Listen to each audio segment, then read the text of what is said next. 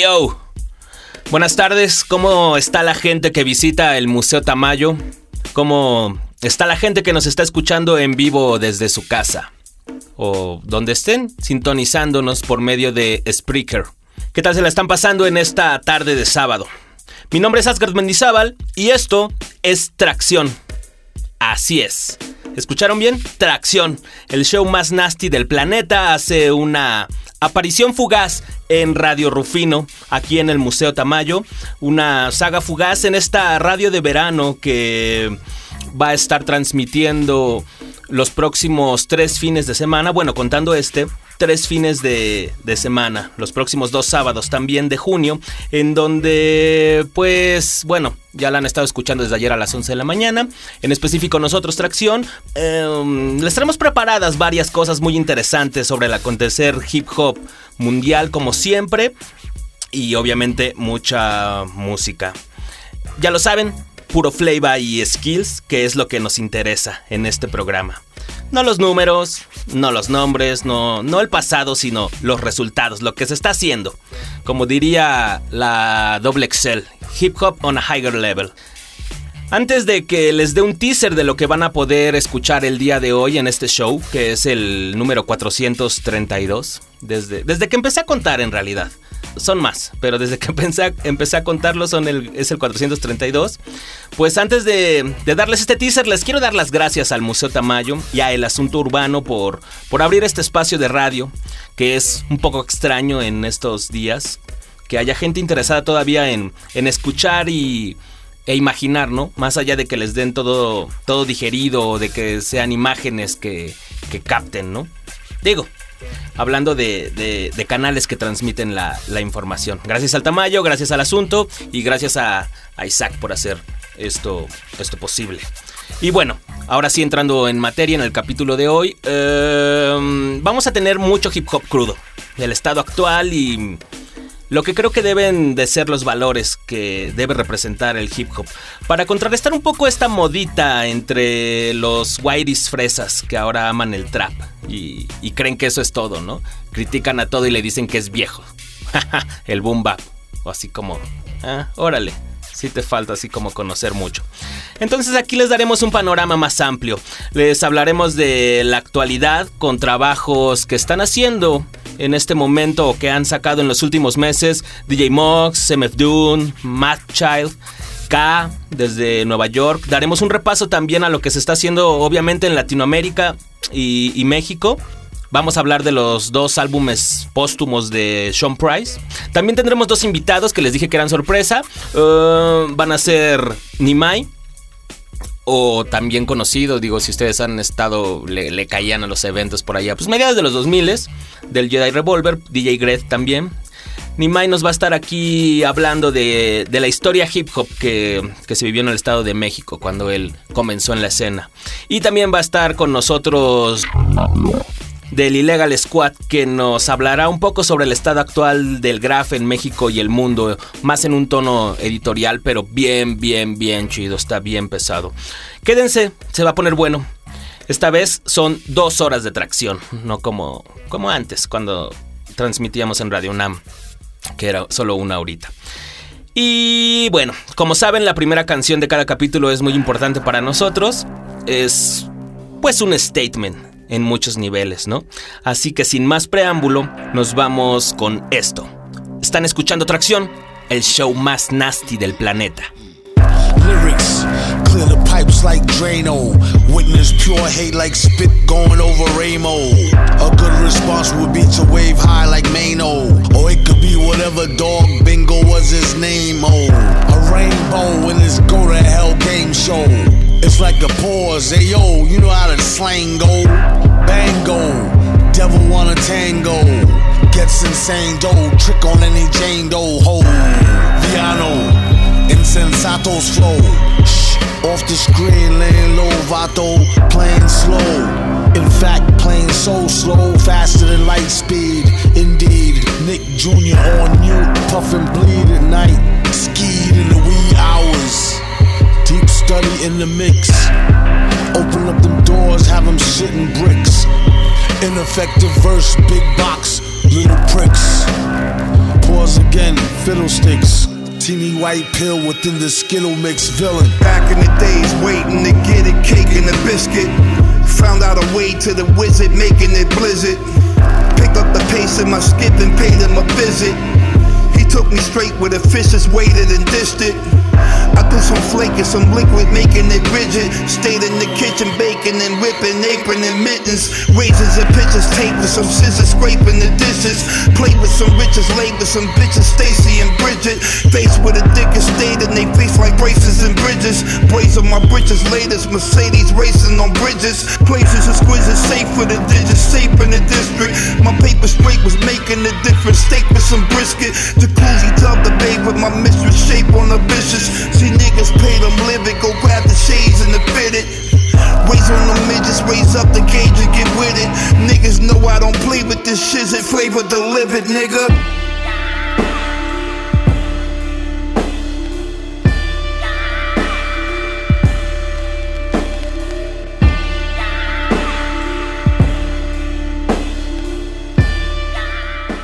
¿Qué les pareció ese track? DJ Mox con MF Doom y Cool G Rap en los raps. DJ Mox obviamente en el beat y la producción. Assassination Day, parte de su día del asesinato que acaba de, de salir hace un par de mesecillos. No lo no recuerdo bien cuándo salió, pero bueno, acaba de salir. Yo creo que es de los mejores tracks en donde podemos escuchar un Doom bastante, bastante, incluso enojado, ¿no? Como que generalmente es más burlón o muy... um, sus referencias son como muy subliminales, pero aquí sí va, se va directo, ¿no? Ahí cuando tira la de You know the yellow, sabes, sabes que están celosos y detrás de tu espalda siempre dicen que eres suave. Buenas líneas del Doom, buenos rappings también. Y de Cool G Rap sí me, sí me sorprendió. Eh, están escuchando Atracción aquí en Radio Rufino. Nos, digo, si nos están escuchando en la explanada, estamos transmitiendo en vivo aquí desde el museo. Eh, también nos pueden sintonizar en Spreaker, Spreaker.com, diagonal user, diagonal Radio Rufino. Ahí nos pueden escuchar desde su casa, en computadora, en el celular. O también, si se meten en Facebook, están ahí los links. Radio Rufino RR. Ese es nuestro Facebook. Y mm, bueno, eso es algo de lo que se está haciendo actualmente en el hip hop, que obviamente no es mainstream, no lo van a poder topar como... Pues no todo el mundo lo va a estar recomendando. Obviamente este track sí, porque sale MF Doom y a todos les gustan los, los personajes, pero bueno, esto es algo que hizo como mucho más oscuro con DJ Mox, que es pues generalmente lo que ha estado haciendo ya desde hace un, rato, ¿no? Eh, Mox siempre fue de mis productores favoritos, con cosas como el Temples of Boom, como, como el 4, el 4 de Cypress Hill, su serie de Soul Assassins también siempre nunca ha bajado la raya, y pues varios featurings o, o producciones que le ha hecho otros raperos, ¿no? Ha, tenido momentos, momentos muy chidos. También otros muy bajos, ¿no? Que bueno, que por lo menos a mí, no sé, como que siento que no se le da, ¿no? En su mayoría cuando se sale del hip hop. Por ejemplo, su época rock con Cypress Hill y también solo, uh, produciendo a YouTube y otros grupos que no recuerdo. También tuvo su etapa dubstep cuando estaba de moda. Uh, y pues también la trip hop, ¿no? Salvo la que hizo con Tricky, que eso sí está chido, pero su álbum ese de Dust como que no era lo suyo. Incluso también cuando regresó al hip hop en esa serie de, de álbums Versus con MCs, como que había perdido algo, como que yo creo que más bien o se estaba tratando de, reencontrar. No le entendía mucho a esos discos, el, por ejemplo el de Planet Asia, el, de, el que hizo con, con Sick Jacken. Eran beats o muy básicos o muy, muy ruidosos, ¿no? Como que no encontraban esa comunión de los raps, muchos amplios de guitarras y, y, sonidos. Pero bueno, la neta, desde el año pasado como que ha subido su ki muy, muy, muy, muy cabrón y ha estado sacando cosas muy, muy heavy, casi de corrido, con meses de, de, de diferencia, ¿no?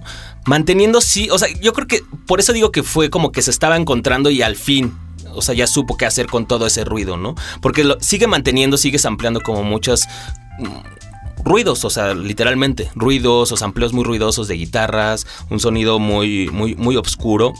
Pero ahora sí ya se puede como apreciar la sociedad, ¿no? O como que te, te transmite algo, no solamente es que suene sucio, así como ruidoso, sino ya suena hip hop, esa sociedad. Eso es, eso es difícil. Generalmente hip hop siempre se ha tratado de sonar limpio, ¿no? Los rappers siempre han estado clavados en el, en el sonido, o sea, sean productores o incluso sean nada más raperos. Um, siempre han buscado como un sonido distinto y limpio. O sea, el, trabajo ocurre la mayor parte del tiempo en los estudios, ¿no? No como con las bandas que, pues, eh, son más cuartos de ensayo o, tirar en vivos. Entonces, pues yo creo que DJ Mox por lo menos lo, lo, encontró. Ya no es, ya no tiene ese sonido tan emplastado, es una mezcla más bonita. No sé si se haya clavado él en sus premezclas, eh, tipo Dila, o sea, como saber cómo, cómo sonar, o haya encontrado tal vez a un, a un ingeniero que le está dando esta guía en su camino. Eso eh, he intentado buscar un par de entrevistas donde hable de ello, pero no, aún no las encuentro. Estaría chido preguntarle. en fin, las cosas le están dando resultados ahorita. Desde el último EP que sacó con Mayhem Lauren, también pues ya sus últimos versos también han estado bien buenos. Topen ese con Mayhem Lauren, el de el que sacó Chaos con Rock Marciano, uno nuevo con Mac Homie que tiene un título medio en francés, no lo tengo ahorita aquí en la mano, entonces no lo puedo pronunciar. Y, acaba de salir uno con, con Neto, que según estábamos platicando aquí con, con Dee el jueves pasado, es parte del crew de Mac Homie. Suena bueno también dense esta, esta nueva etapa de DJ Mox y comparen a ver qué, les parece. Neta, les, les va a sorprender en más de una ocasión. Vamos a escuchar otro track eh, con esto que es un dúo canadiense que cuando se junta también siempre saca lo mejor de cada uno. Les suena Battle Axe, les suenan los Swallow Members, Rob the Viking, Mad Child. yeah. Ahí están los míos, los que reconocieron eso. Y si no, si no lo topan, es el momento de calar algo realmente extraordinario que también acaba de salir hace poco. Esto se llama Brainstorm y viene en su nuevo disco que salió en abril pasado titulado Demons. Calen ese heavy speeding de Mad Child. Lo sigue teniendo. Líneas, precisión, voz y selección de beats. Nightmare. Or a reality so distorted that I no longer know the difference. You're a beast, not a man, my dear, so go to the.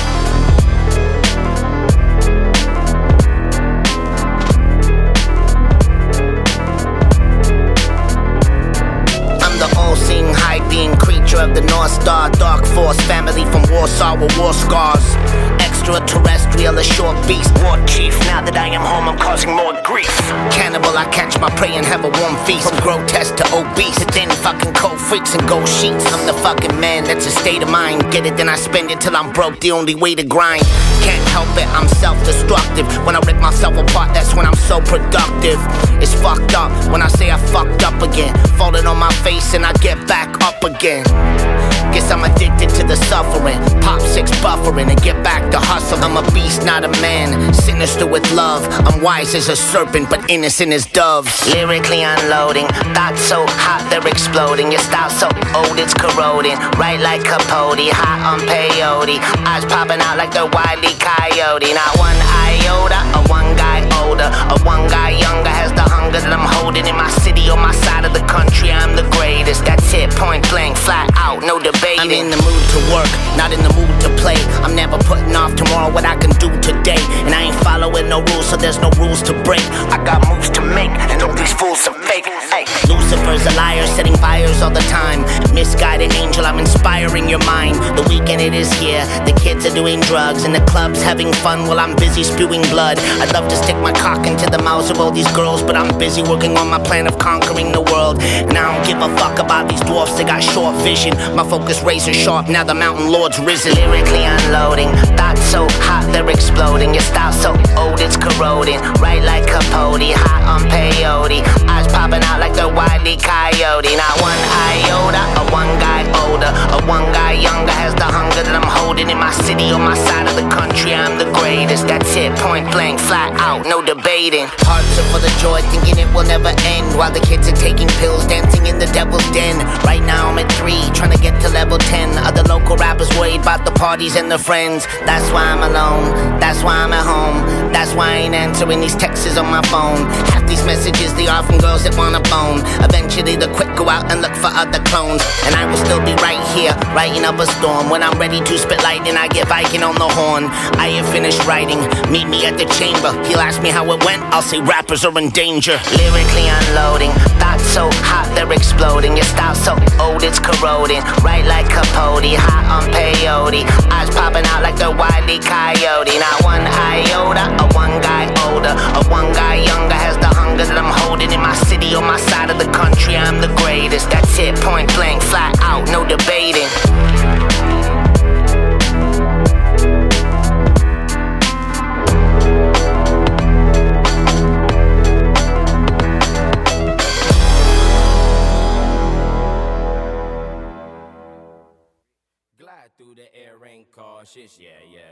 Mind on the ground, ain't dreaming. Thing on my waist, been leaning. Yeah, yeah, yeah. Hustle for a job, they still ain't called back. Uh, dope in the hood, ain't moving like that. Uh, chain in your watch, I need all that, all that. M's in the bank, I need all that. So run it, man.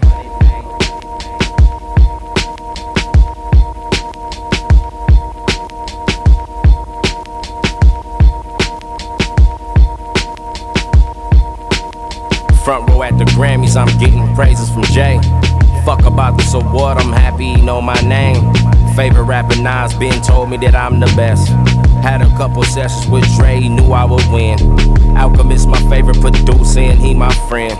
All this love from the grace, put my passion in pen. Let me tell you about this story where Quincy died that started. I left jail house arrest, and now ever since I've been starving. You know, pain on mama's face when I ask can call me a loser. Ain't achieved shit, a son quit sports to become a grip. Another single mother that failed, lost a son in the mix. Working hard through all her problems, her son just couldn't be fixed. Got off house arrest to sprinkle some orange in my blue shoes. Nigga asked traffic, baby deuce, yeah. And T2, baby love, baby spank, big spank. Big fool, the first fig side originals. You ain't gotta recruit. Tiny smack, Floyd G scrap, nigga, the main crew. Flossy B was locked in, but was normal, he came through. Nigga 51st and Fig on the corner, mayhem was slaughtered months later, like the shit ain't happened. I'm with my daughter at the laundromat, the shots rang off. I ducked to the back, wishing for a strap, but hear more fire from Tiny Rat. Got the devil on my side while the Lord been pushing me over. I can finally understand why my uncles was never sober. Deadbeat, dad on the gas, that gas my motor.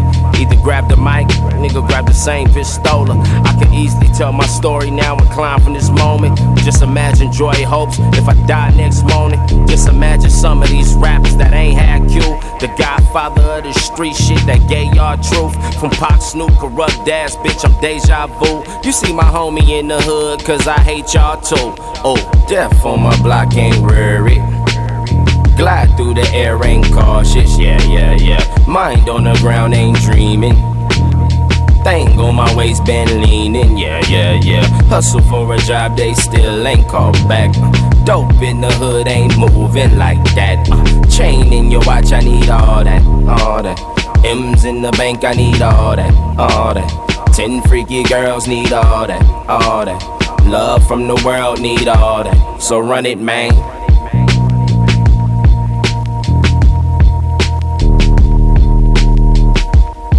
Seguimos aquí en Tracción. Escucharon primero a Matt Child con Brainstorm de su último disco Demons y después a Schoolboy Q con Attention.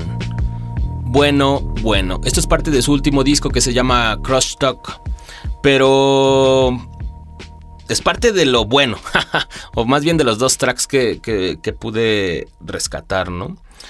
Eh, no solo porque le da props a Alchemist, que no lo entiendo, se me hizo como, como súper raro. O sea, Q tiene ese potencial para ser un super rapper, como lo pudieron escuchar, pero prefiere en su mayoría sacar muchos tracks con sonsonetes y repeticiones así traperas, ¿no? Nada más gritando. Bueno, no tan básico, pero. Pero. Ah, por eso me decepcionó Crash Talk, porque sí es un disco muy, muy trapero que no le veo como. como.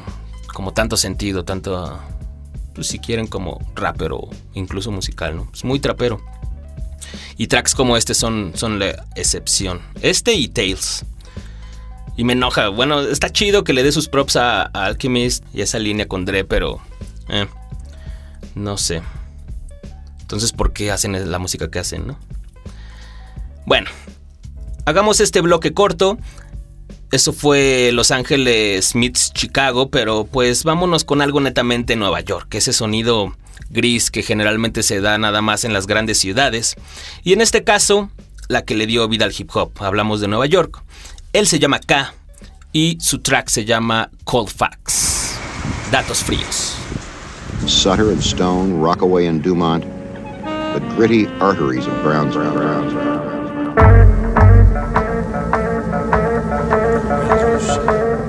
Stand the test, got father time rhymes. I know I'm blessed, father, pardon my crimes. Just wanted to stack and ride beamers. Don't laugh on the Ave with a pack of hyenas. Come through with the pride, get attacked with five Ninas. Got trapped, now I'm fly, now I'm back with my Venus. The dream is live clean and good living. It's free as a scene, but the shit is a hood prison. So we sold that poison like Bivens, made noise and quietly gave sister nice ribbons. Fuck them cops and swats with night vision.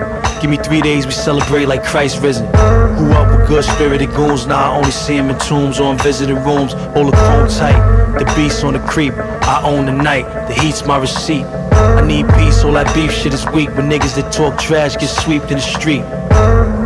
Wash down the gutter, whatever remains get tossed around your mother. Jump through squares, made them crown another.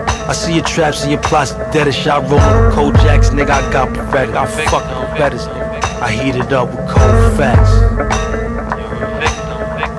I heat it up with cold pyrotechnics with no alarms. I blew up the block when I sold them bombs. Know them niggas who didn't turn pros as cons. Guns 24 carry got golden arms. Good metal, don't settle for silver bronze. Fruits of my labor, I'm building farms. The illest psalms written with killer palms. And a scoundrel mind, but nice. Safe with anybody down to rhyme. Too much vision, them niggas sounded blind. Must be in the dark, down the swine. Titan. Yeah, but I'm enlightened. Should build museums from all the shit I'm writing. Y'all niggas weak, check my speak, start biting. I don't speak too much, words more potent. Live niggas say it with me, herbs don't quote it. Cold loaded, waiting for a reason. Praise me when I'm dead, make bread while I'm breathing. Can't take it when I'm leaving. Judge me too quick, mistake me as a heathen. Cause I had tools, move weight, and was Steven. But I was broke out the gate, I was grieving. Had a cold heart cause my apartment was freezing. Studied this 30 years so you can say it's mastered. Thorough niggas in my nucleic acid. I heat it up with cold facts. I heat it up with cold facts.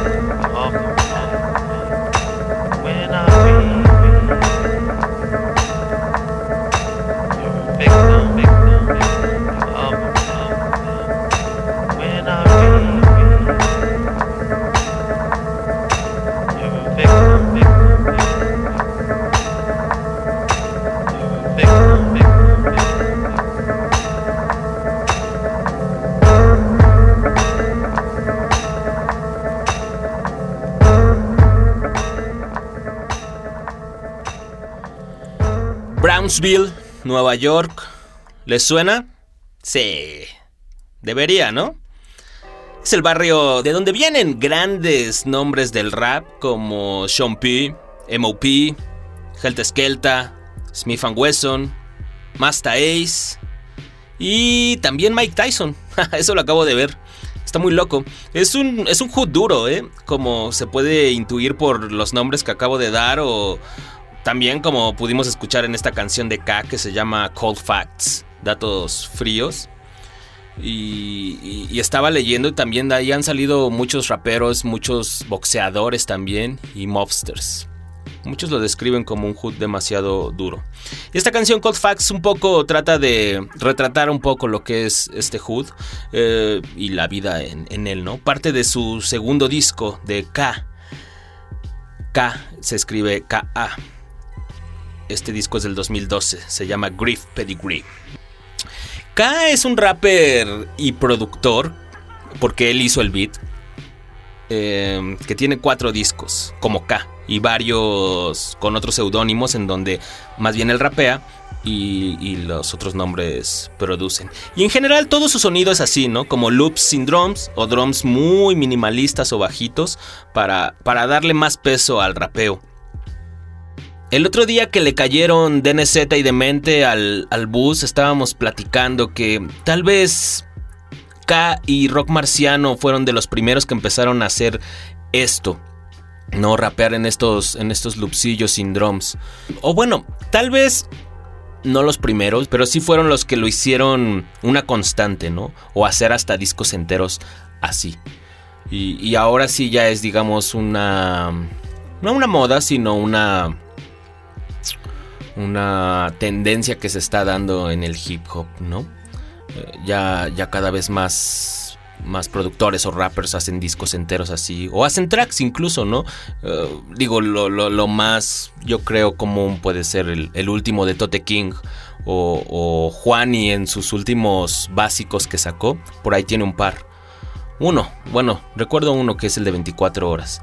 Eh, pues, no sé, ¿a ustedes qué les, qué les parece? Yo creo que se dio, se ha dado más en estos años porque pues es como una respuesta precisamente al trap, ¿no? Y el peso excesivo que se les da, no a los drums, sino pues sí al sonido de los drums, ¿no? A los 808s y, y demasiado juego de hats, pues es como, no, el rapping es lo que importa, ¿no? Puede ser como una de las respuestas que se está dando a, a- a esto, que ya hablábamos al principio, por ejemplo, con, con el track de Schoolboy También no es raro que, por ejemplo, esta respuesta se venga de Nueva York, ¿no? Y aparte de, Brownsville, precisamente. En un hood duro donde se tienen más cosas que decir y pues también de Nueva York, ¿no? Que es pues la cuna del, hip hop y, y del rap como, como tal, ¿no? Si uno lee por ahí reseñas de, de Brownsville, bueno, encontré una aquí que la describía precisamente en una, en una entrevista con K, que era un reportaje para, pues sobre él y su trabajo. El, el- periodista describe Brownsville como el, el, el- el vecindario que la gentrificación dejó atrás.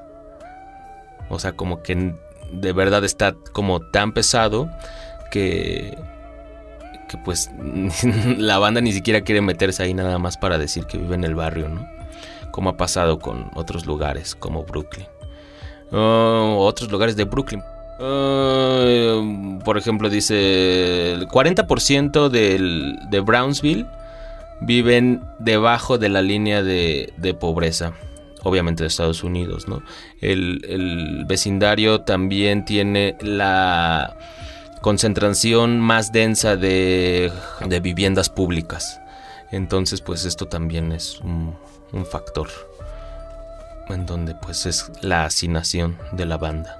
Bueno, esto hablando un poco acerca del contexto en donde K hace, por qué hace esta música como tan densa, tan pesada y, y, pues siempre o la mayoría de las veces hablando ¿no? de, de, cosas duras o de cosas que él desearía que fueran mejor. Él trabaja como jefe de bomberos, entonces es, una, es un contraste bastante loco, ¿no? Me gustaría tocar esto más bien más a fondo, igual y podríamos hacerlo en la segunda o tercera sesión de esta saga fugaz de tracción, en donde hablemos de precisamente de qué les parecen estos discos completos que se hacen con, con loops, sin, sin drums, ¿no? A ustedes, pues, ¿qué les parece? ¿Cuál les ha gustado? ¿Se han dado cuenta de, de, de eso? Yo agarré como una temporada Traté de hacerlo como una racha, de hecho. Sea, traté de hacerlo más bien una temporada. Pero no aguanté más de, de dos o tal vez una, una, semana, ¿no? Es una escucha muy, muy difícil. Tal vez como, como verte dos pelis de Fellini seguidas, ¿no? Es demasiada info para, para procesar y como que el oído es, es, muy, es muy fuerte, ¿no? Eh, esto pasó pues hace poco, de hecho, con el, con el caos de Moxie y Rock Marciano. Y después también me estuve dando el solamente de, de Far Eye con Dirty Dicks. ¿Los escucharon? ¿Qué les parecieron? Saquen su top de álbumes sin drums. Y vamos a discutirlo y armamos algo más. Más. Pues más a fondo. ¿Qué les parece? Si quieren saber más de K, que está chido, y todos sus proyectos, visiten brownsvillek.com o pues pongan K, la letra K, A, rapper en Google y pues ahí sale, ¿no? Es como lo más crudo que hay ahorita en el hip hop, en lyrics y sonido. Y bueno, ¿qué les parece si continuamos con las sorpresas? Pero le damos un poco un giro sónico y también al, al, mapa. Y nos vamos hasta Chile con algo que cuando lo escuché, neta, no dejé de darle play un buen tiempo. O sea, solamente esta canción, ni siquiera estoy hablando al disco. Esto viene desde Chile, se llama Mente Sabia Crew y tiene una participación con Franz Mesco. Se llama Pedalea.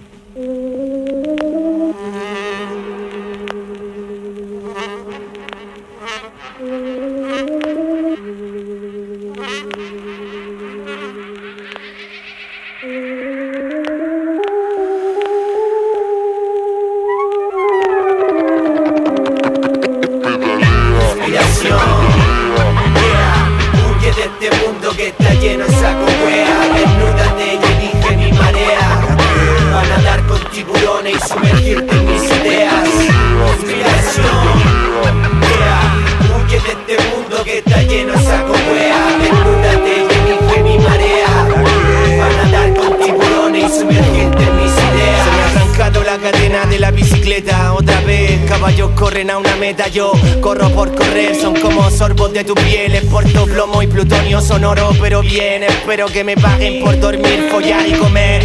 El arte pasa y puede tomar lo que quiera porque la plata es papel que no puede ser escrito. Soy John Fante por Los Ángeles buscando placeres en cosas simples, libertad y nada más necesito.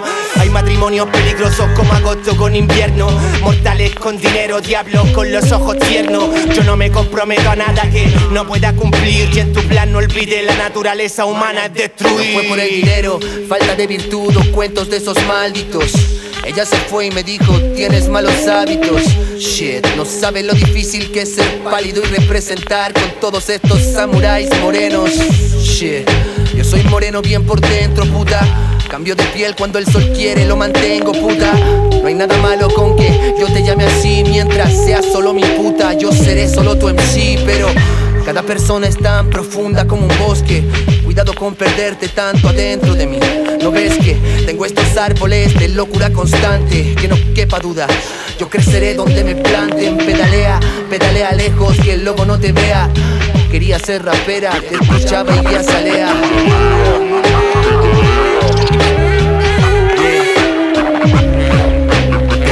Así Llévame de un polo a otro, please Aunque el aire sea más gris Sigue siempre y no cortes la raíz Es decir, llega allí, da la vida en cada beat pero no olvides venir de vuelta hasta aquí al génesis del espeso mundo de las ideas. Se levantan voces, merodean entonces. ¿Quién está ahí? Echándole carbón a la máquina pa' que pensé. Tú te confundes, yo sigo operando. Tempo adecuado para estos tiempos. Zoológico, violento, narcótico, muriendo. Son señales, avistamiento, viaje astral es el tormento. Para aquel que no quiere asomar su cabeza al universo tenso. Bendita inspiración del verso. En ti me refugio cuando el clima es adverso. De la nada llegas, amor y odio entregas. Leíste el reverso. ¿Con quién converso? Son los fantasmas habituales o la realidad que tergiverso. Inspiración. Huye de este bosque antes que lobo te vea. Yo sé que no eres fea. No quiero blanca negra, solo dame la corchea. Inspiración. Huye de este bosque antes que el lobo nos vea. Desnúdate, yo sé que no eres fea. No quiero blanca negra, solo dame tu corchea. Del fondo del abismo, traigo lo oscuro, lo sucio del barrio. Yo soy tan feliz con poco y veo sus palacios tan descuidados. No tienen conciencia, puro errores como el puente Caucao. Valdivia solo un ejemplo, pongan la multa, que no haga la FAO. Un paseo comienza en la puerta de un baño que no tiene confort. Las paredes sangran con tinta, hacen distintas las percepciones. Generación, aspiración, decantación por solo y su prado. Descolocado, desorbitado, muevo lo hilo en cada apartado. No puedes decirme cómo se hace, no te desfase, no te propase, no seas payaso. Las reglas se hicieron para El fuego consume la llama, la llama me llama y pasa de ti. Mis versos no pisotean, revolotean como el papurrí.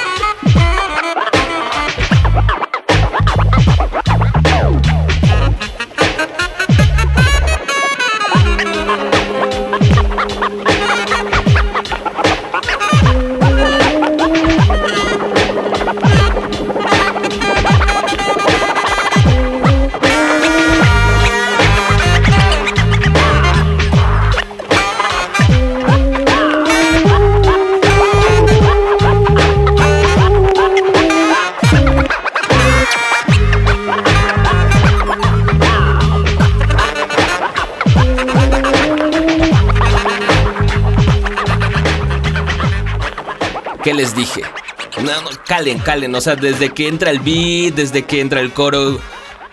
Inspiración, yeah. Nah, o sea, no se siente el, el, poder y los rappings. A mí, mente sabia, cuando comenzaron tanto sus proyectos solistas como, como crew, o sea, como que no me gustaba. Tenían ese sonsonete chileno de cuando estaban, pues la gente como que estaba pasando o no estaban saliendo ya propuestas chidas de España, entonces se empezó a mudar y a escuchar el rap chileno, pero todos rapeaban así como igual. Estrellas del porno, Emone, Cuarto Universo, Mente Sabia y sus proyectos solistas y eso. Pero esto, este disco en específico suena, suena muy, muy, muy, muy pesado en el, en el rapping y en los, en los beats.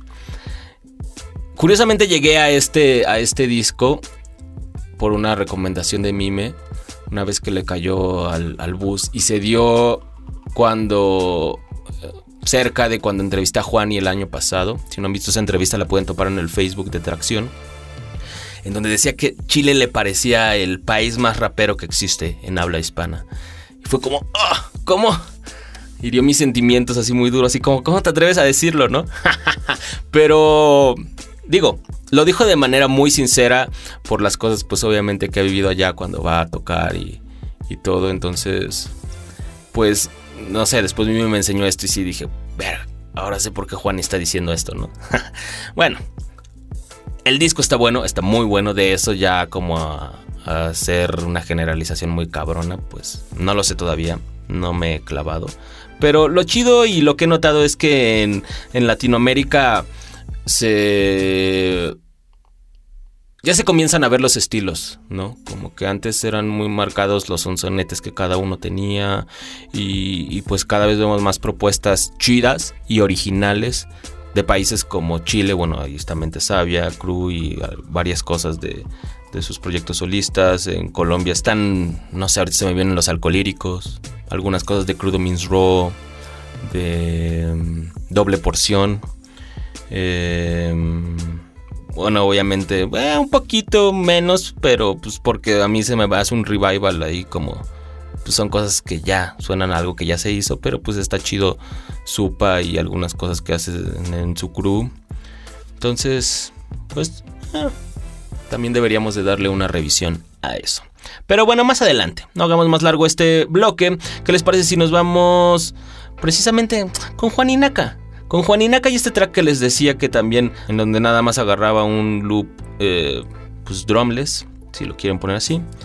Esta, la producción es del cirujano y Juaninaca, uno de los básicos que eran videos que subía a YouTube ahí con un videíto sencillo y que está muy bueno, de las pocas cosas buenas que me parecen de España y más, o sea, tanto nuevas como de los viejos que siguen trabajando y sacando cosas nuevas. Juaninaca, 24 horas. Vamos a escucharlo y más adelante recuerden tenemos a nuestro primer invitado, Nimai, que nos va a estar hablando aquí un poco de su historia en el hip hop, cómo pues fueron sus primeros contactos con él, cómo empezó a producir y también un poco de historia de cómo sucedía el hip hop allá en, en el Estado de México, específicamente en Tultitlán. Y más adelante tenemos a KRD que nos va a estar hablando aquí un poco de, sobre el graffiti contra el arte, un tema controversial. Estamos en tracción, vamos a escuchar esto, Juan Hablo conmigo mismo y me pregunto por qué. La mejor autoayuda es mantener la fe. Necesitamos un milagro, lo sé. Hierba mala en el cigarro, hierba buena en el té. Vengo a sembrar disciplina Si germina, la cosecharé en verano La secaré en la cocina, artesano. Busco la mejor materia prima para trabajar Y darle valor a mi rutina. Mira, yo nunca he tirado beef. Rapeo desde los 90 con la misma click. Y ya no sé si elijo el beat o si él me elige a mí. En español me fui de viaje, en inglés de trip. Esto es un brindis para que el año nos trate bien. Lo primero, lo segundo, ser feliz sin gastar dinero. Lo tercero, descubrir la trama. Yo no soy famoso pero tengo fama. Hay quien no sabe que hay vida más allá de los dramas. Las moscas no ven el cristal pero reconocen la ventana. Lo que yo quisiera no tiene precio, no vale nada, es lo mismo. Vayas donde vayas, los malos juegan bien sus cartas y ganan. Las elecciones y lo que les da la puta gana Porque los buenos callan, la indignación social estalla Pero en la red y unas palabras te llevan ante el juez. Me mantiene cuerdo La tradición, el amor al verbo, con mayúsculas, otros crían cuervos, son siervos emancipados persiguiendo un sueño que terminan pareciéndose a sus dueños. Libérate de los complejos, puedes estar en el parque prendiendo un leño y mañana llegar lejos. Hicimos eso, imaginamos otra vida, la pusimos en palabras y al final tuvo su peso. Melómano sin atrezo, con oficio, invirtiendo tiempo, salud, pasta, sacrificio, amor y otros vicios, buenos auspicios. 24 horas, nunca estamos fuera de servicio. Ah, ya, nunca estamos fuera de servicio. Porque hacemos música, ni de la vieja ni de la nueva, de la única. Yo creo que ya es tiempo de que nos vayamos con nuestro primer invitado, ¿qué les parece? No lo tenemos en cabina, en realidad fue una plática que tuvimos en el bus el miércoles pasado, pero um, no se las voy a poner toda, porque es que en realidad la intervención tenía la intención de ser pues una invitación de media hora y al final terminamos hablando una hora en el micrófono y después nos seguimos ya platicando ahí con, con DJC, con después le cayeron el Yoga Fire y pues nos quedamos platicando, entonces sí se convirtió en algo muy muy muy extenso, muy muy chido como recordar y conocer también pues puta, chingo de detalles, ¿no? De cómo empezaron en específico Nimai, la entrevista era con él. Eh, desde su primer contacto como con los cassettes hasta cuál fue el primer equipo que compró, por qué lo hizo, eh, por qué no tiene ningún registro grabado y, y, todo eso. Bueno, entonces les voy a poner este primer fragmento en donde pues habla un poco de cómo se involucró en el hip hop, las, las fiestas que organizaba ahí en Fuentes, en Tultitlán, con Frank PTM y cómo mezclaban con cassettes en, en ellas. Eso está, está bien interesante y bien chido. Eh, varios detallitos así, anécdotas que nos tiene Nimai o DJ Gref. Depende en la época que lo hayan conocido. Dense, ya sin más preámbulo. Y escuchamos unos tracks después y regresamos, ¿no?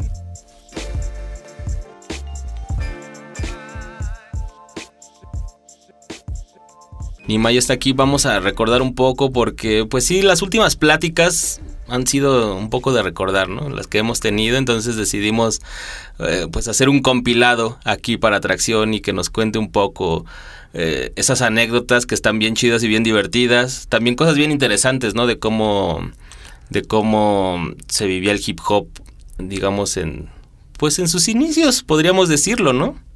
Pues sí, sí, sí, sí, en los inicios y, y, fuera de la, o sea, bueno, en los alrededores de la Ciudad de México. También, bueno, algunas anécdotas ya, ya más cerca de acá de, de, de la ciudad, pero sobre todo, pues en el Estado de México y, y, cómo se interactuaba, ¿no? Con la ciudad y el Estado. Está, está chido, está chido, va a estar chido todas las, las, las anécdotas que tenemos acá. A ver, como por dónde vivías? Eh... Pues nosotros, bueno, yo vivía en, en, el Estado de México, en Portultitlán. Que a muchos lo conocerán, muchos no. Coacalco y esas, esas, esas, San Cristóbal, todo eso era como, como las áreas en las cuales me, me movía. Este, pero pues mi base siempre fue ahí, eh, Tultitlán, Tultitlán y, y sus fiestas locales. que es el norte del. Digo, para los que no lo topen, porque son de la ciudad Ain. sí. Está hacia el norte, ¿no? Este, ya rumbo a Querétaro. Ya bien al norte, sí, sí, sí. De hecho, ya, o sea. ¿Es ahí en Fuentes? Tienes que llevar tu pasaporte para pasar de aquel lado, sí. Ya te piden pasaporte. sí, en Fuentes del Valle exactamente era el punto exacto. Este. Más o menos de qué época estamos hablando. Oh, no, pues, o sea, cuando yo me, me introduje en todo este rollo, este, pues estaba bien morro. Y pues eran los noventas, noventas, noventas. Me tocó vivir los noventas desde muy chavito. Nos juntábamos siempre en una esquina, este, sacábamos la boombox, el kabubi, ese, ese güey ese era el, el bueno de la boombox. Y el bueno de la música también, porque el güey eh, siempre andaba movido de este lado de la Ciudad de México. Este, bueno, en los mercados y cosas así, porque el, el güey era mucho de, de, hacer business con, con ropa y, Y el güey chachareaba un chingo, chachareaba muchos lados, así, muchos mercados. Y ahí encontrabas muchos CDs, cassettes, de hecho. O sea, era lo que rifaban los cassettes. El CD todavía no estaba en su Todavía apogeo. Este, me acuerdo mucho que ese güey una vez me prestó y nunca se lo quería dar, nunca se lo quería regresar. un cassette así del single de, de, mm, de Tribe Called Quest de, de escenario, de la rueda de escenario. Ah, Y este, y el lado, o sea, el remix. Con Bosta, ¿no? Sí, con el Bosta, el remix, ese estaba bien chingón, güey. No mames, nunca lo dejaba de escuchar, güey. Siempre lo escuchaba y el güey decía, ¿qué pedo con mi cassette?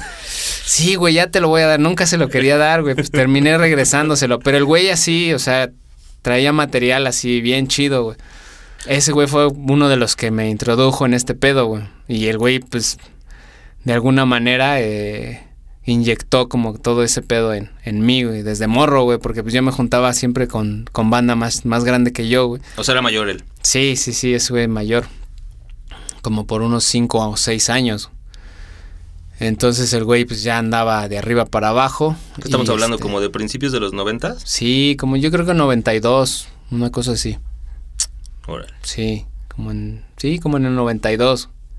En esa época era un punto muy importante los, los tianguis, ¿no? Y los mercados, o sea, para que llegaran como precisamente cassettes y videos, ¿no? Sí. Sí, pues podías encontrar ese tipo de cosas ahí. Eh, o si tenías algún familiar o algo que iba a Estados Unidos o que iba y venía o que vivían allá y de repente te visitaban o tú los visitabas, pues así era como podías tener acceso a eso, ¿no? Porque no había internet, no había, era como pues, bien limitado todo ese rollo. Pero en los tianguis siempre había algo, siempre, siempre había algo ahí donde veíamos que había montañas de CDs o cassettes, nos metíamos y rascábamos Y rascabas y encontrabas cosas bien chidas. A fuerza salía uno mínimo. Sí, mínimo uno, Sí. siempre. Ese güey siempre, cada semana, trae, llegaba con algún cassette nuevo. Sí. O ya cuando más adelante, pues el güey siempre, siempre, siempre hacía eso. Y ya después cuando empezaron los CDs, pues ya empezó a traer CDs. Pero los cassettes era la onda. En la onda y siempre nos poníamos los fines de semana eh, en una esquina. De hecho, nos robábamos la luz de, un- de una casa que no, no estaba habitada. Le, pu- le pusimos los, le poníamos los, este, los, los fusibles y puenteábamos la grabadora ahí y, y ahí toda la noche nos la Ahí pasábamos, escuchando música. Y me acuerdo que en ese entonces, pues el, el había tardeadas los domingos en, en, en el Magic Circus, en el toreo. Mm. Y nos aventábamos ese tour. También era, era como la conexión entre el Estado y la Ciudad de México, ¿no? Nos aventábamos ese tour a- al Magic Circus a las tardeadas. Y este. Y ahí ponían mucho rap en ese entonces. ¿Sí? Mucho rap, sí. O sea, era, O sea, no eran, no era eran mucho house. No eran, bueno, no eran tardes específicas. Ajá, era lo que te iba a preguntar. O sea, no eran de rap, ¿no? Sino- No, no eran de rap, pero como el rap en ese entonces, pues en ese entonces los DJs residentes del Magic, pues tenían todas las, las novedades y todo. Entonces, en ese entonces el rap estaba como en un apogeo pues, bastante chido. Estaba surgiendo así como, pues la, la- la era dorada del rap, ¿no? Los noventas. Entonces esa banda tenía acceso, güey, a la música. Y, y podías escuchar desde Down with the King de, de Ron DMC, que la ponían como si fuera una rola normal de antro. Sonaba, güey, en el Magic Circus. Era un himno con Jump Around y todas estas rolas, Slam, de Onyx. Me acuerdo que esas nunca faltaban, güey, en, en los sets, güey, de- de- del residente. Ni, nunca, nunca supe quién era el ¿Quién era residente el- de, del Magic, pero siempre estábamos ahí, banda de, de, de Coacalco, de, de, este, de Fuentes, banda de acá mismo del, del DF, este... Se ponía chido, se ponía chido, güey, me divertía yo bastante. Y estaba morro, güey, pues como eran tardeadas, no había pedo, güey, pues te dejaban pasar. y- aunque estuvieras morro. Sin malicia todavía. Más Ah, o no menos, más o menos, porque luego hasta secuestrábamos los pinches microbuses, cabrón, para llegar hasta el toreo. Bueno, no secuestrados, pero sí decíamos, oye, somos tantos, traemos tanto, órale, súbanse, y nos subíamos. Y así nos íbamos, así nos, nos, nos, nos, nos- trasladábamos hasta allá. Era como nada más reuniones de escucha, o sea, esas, esas tardes que cuentas en, el- en la Sí. casa, o, o había como ya alguien que empezara a hacer algo. O sea, rapear es lo más común porque es lo que no necesitas nada, ¿no? Más que saber hablar, tener Sí. un cierto vocabulario, ¿no? Era, era, era muy... Y sentido del ritmo. Era muy en esa, en ese mood, ¿no? De, de escuchar nada más. Y pues quien se animaba a subirse al escenario, güey, pues se rapeaba, ¿no? Este. Todavía no, la banda no era tan aventada. El Ángel, pues ese güey sabía inglés y entonces aventaba unas rimas en inglés. O no sé si se aprendía otras rolas y después como que las Y las- cantaba ahí. y no las- sé. Sí, porque nunca faltaba ese. Sí, sí, sí, sí. Las tiraba, las tiraba Sus como covers. sí. Entonces, este, sí era más, más de, más de, de- de escuchar y, y de cotorrear. Era, era ese rollo. güey. Así es como empecé yo todo en ese, en todo este asunto. Ya más adelante, como a finales de los noventas, este, pues ya teniendo material en cassette, todavía seguíamos usando los cassettes. Yo tenía mi padre cuando fallece, este, me deja un sound system bastante interesante y una colección de discos también chida. De todo, era, era, él le gustaba mucho, ¿no? Le gustaba así muchos géneros. Entonces ahí todavía conservo parte, gran parte de la colección. Este, me acuerdo que tenía unos 45 de Kraftwerk.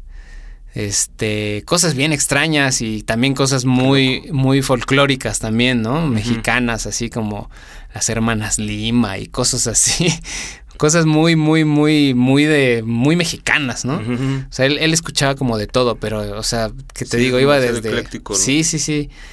Me acuerdo que te- tenía este. El Frank, que se me hace que debe de tener eso por ahí en, en algún lugar de su casa. Es, es esos discos de 45, si no es que ya los desechó por, por razones que, que fueron pasando, ¿no? En, en la vida. Pero sí, este. eh, tenía ese sound system. Conseguí una casetera más. Y no tenía ni mezcladora, me acuerdo. Yo, yo lo, que- lo que hacía era, pues era como selectear nada más. No, no mezclaba.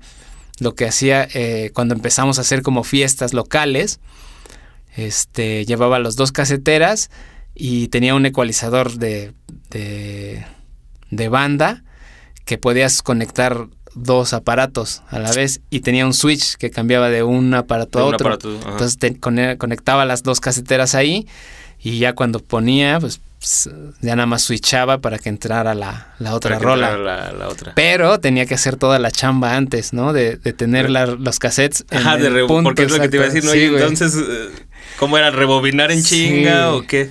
No, no, no, pues ya era, era como, ah, aquí lo voy a dejar y ya sé que de este lado es, es- y así, pues hacías tu selección musical, güey, lo que le llamamos ahora tu playlist, ¿no? Sí.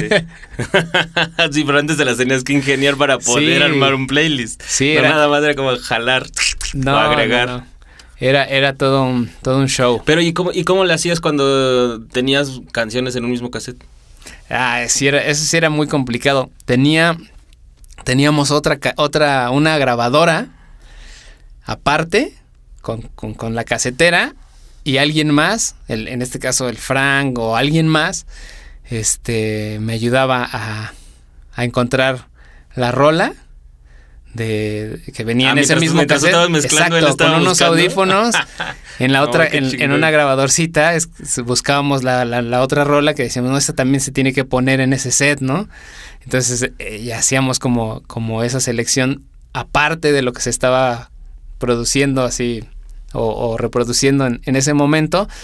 En la otra grabadora, este, buscábamos el otro track que estaba en el mismo cassette, ¿no? Pero pues mientras ya habíamos puesto otro y así era, era, nos las ingeniábamos Órale. como DJ, podíamos. Sí, sí, sí. ¿no? Sí, era Como un DJ podíamos. pulpo. Sí. Trabajo en equipo, ¿no? Qué loco. Exacto. Sí, muy loco. Pues no, no, no teníamos, estábamos muy morros también y no teníamos como acceso, güey. Y era lo que teníamos a mano Sí, y pues así nos, nos las ingeniábamos y así lo hicimos. Pero ¿y a ti cómo se te ocurrió la idea, por ejemplo, de poner música? O sea, ¿ya habías visto DJs en algún video o algo? Sí. O, o- Sí, bueno, el, el Frank, eh, cuando conozco al Frank, pues ese güey tenía acceso a, a- al cable, ¿no? Y en MTV. En MTV, este, había muchas cosas.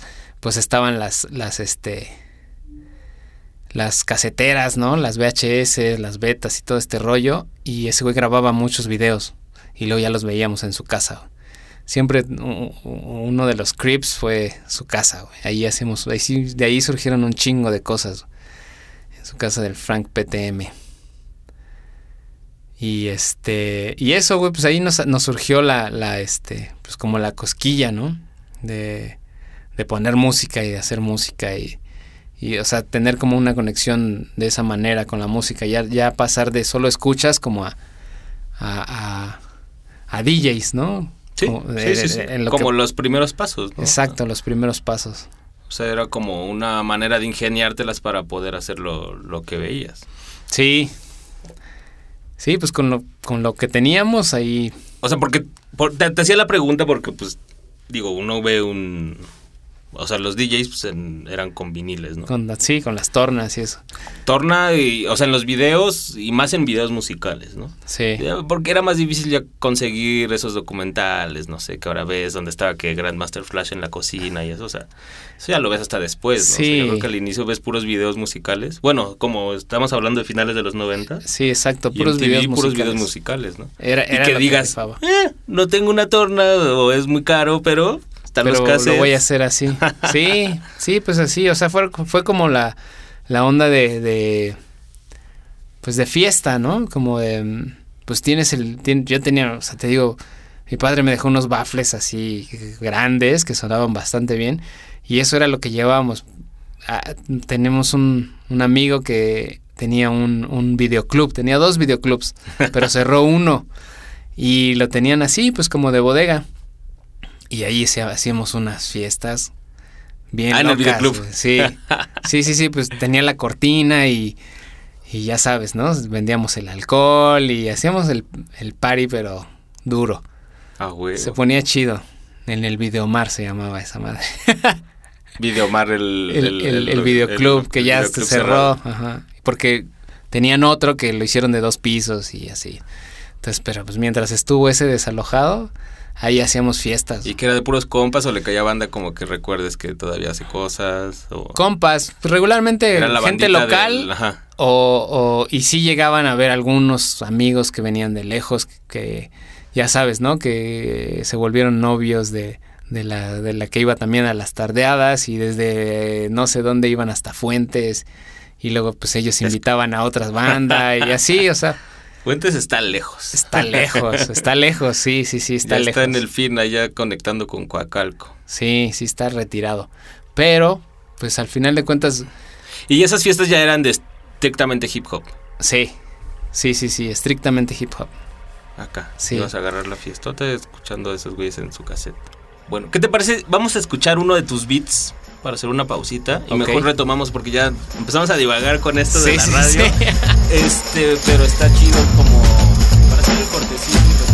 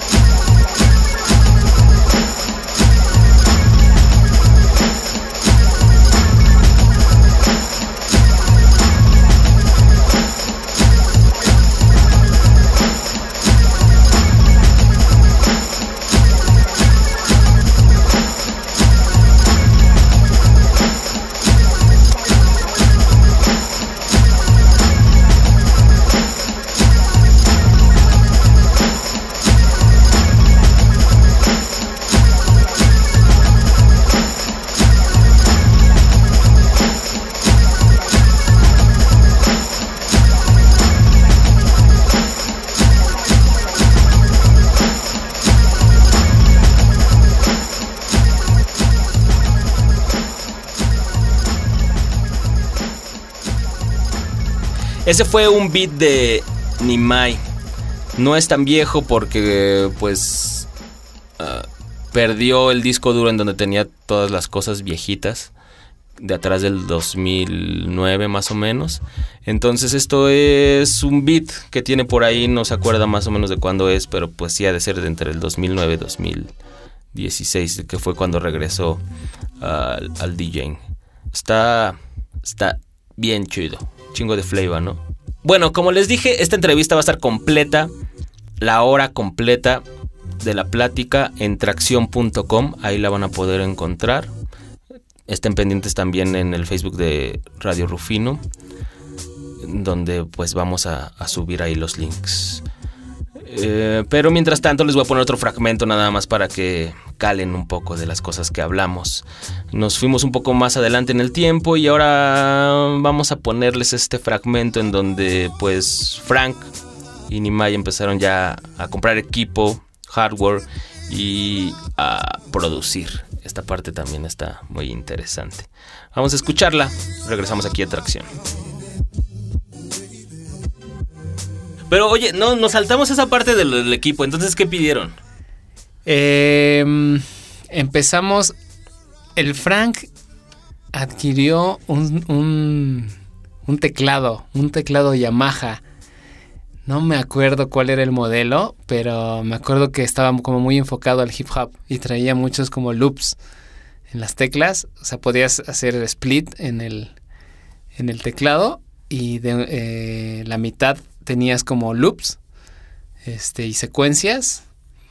Y tenía, creo que tenía un pequeño sampler, no recuerdo bien. Y del otro lado, bueno, ya tenías como los sonidos del, del teclado como tal, pianos, bajos y así. O sea, traía sonidos ya precargados. Ajá. Ok. Y este. Y pues ya también tenía, tenía como unas bases, ¿no? Que podías poner como. Pues era más, más un teclado, como. No era como un cinta, era un teclado, ¿no? Ujú. Ya es que traen como sus basecitas, ¿no? Y.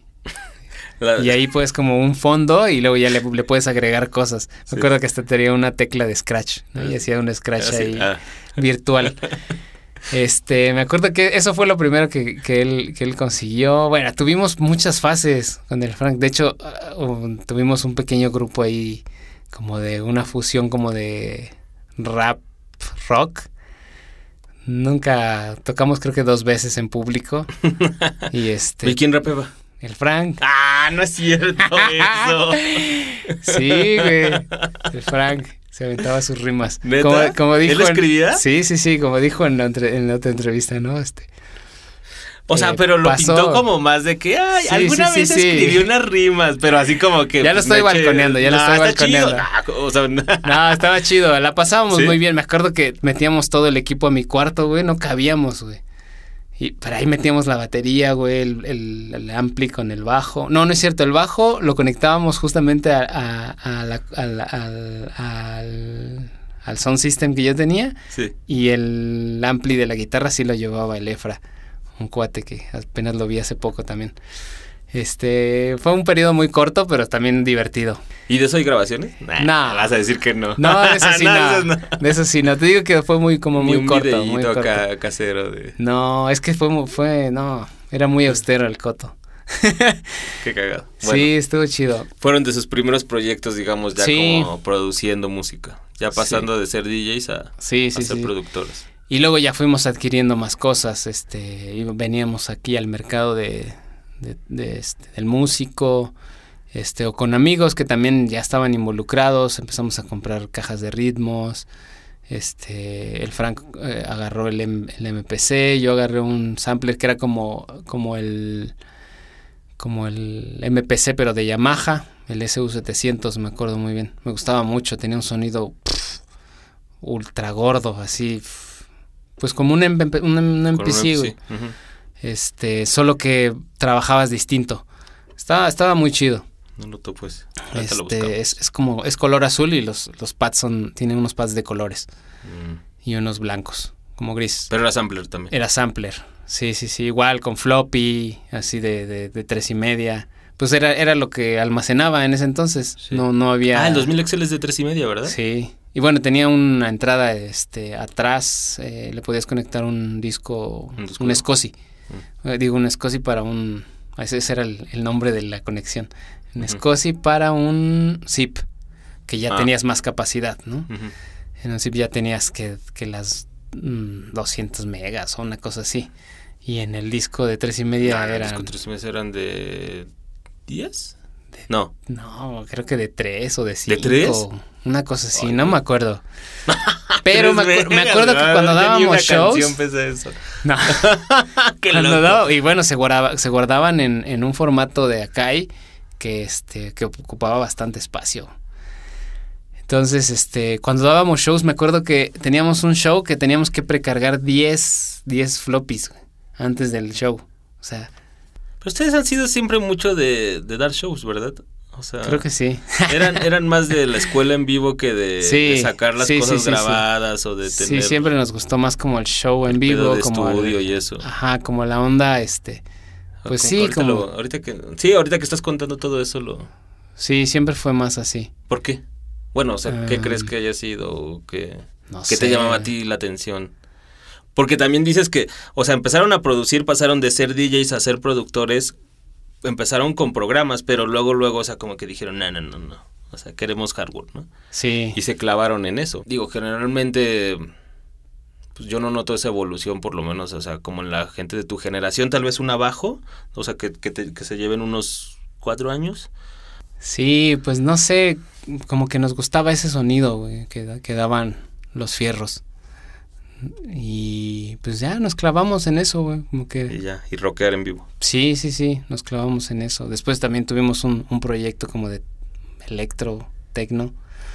Este, por, eh, de ese sí creo que por ahí hay unos videos que una vez hicimos una sesión con otra banda que también era fanática del, del, del hardware. Y los voy a conseguir, los voy a conseguir. Este, Estaría chido. hay una sesión donde hay como unas 20 máquinas así, todas interconectadas vía MIDI, güey, y, y trabajando así, güey. Bien loco, güey, está bien loco. ¿Pero estaba son bien ustedes loco dos? esa madre. No, no, no. Ah, ya. Estábamos eh, como otros tres, cuatro proyectos. Ah, ya, ya. O sea, eran, eran muchas máquinas. güey. Sí, este, creo que tengo yo algo por ahí. Alguien me mandó en al correo unos audios que grabaron con un celular.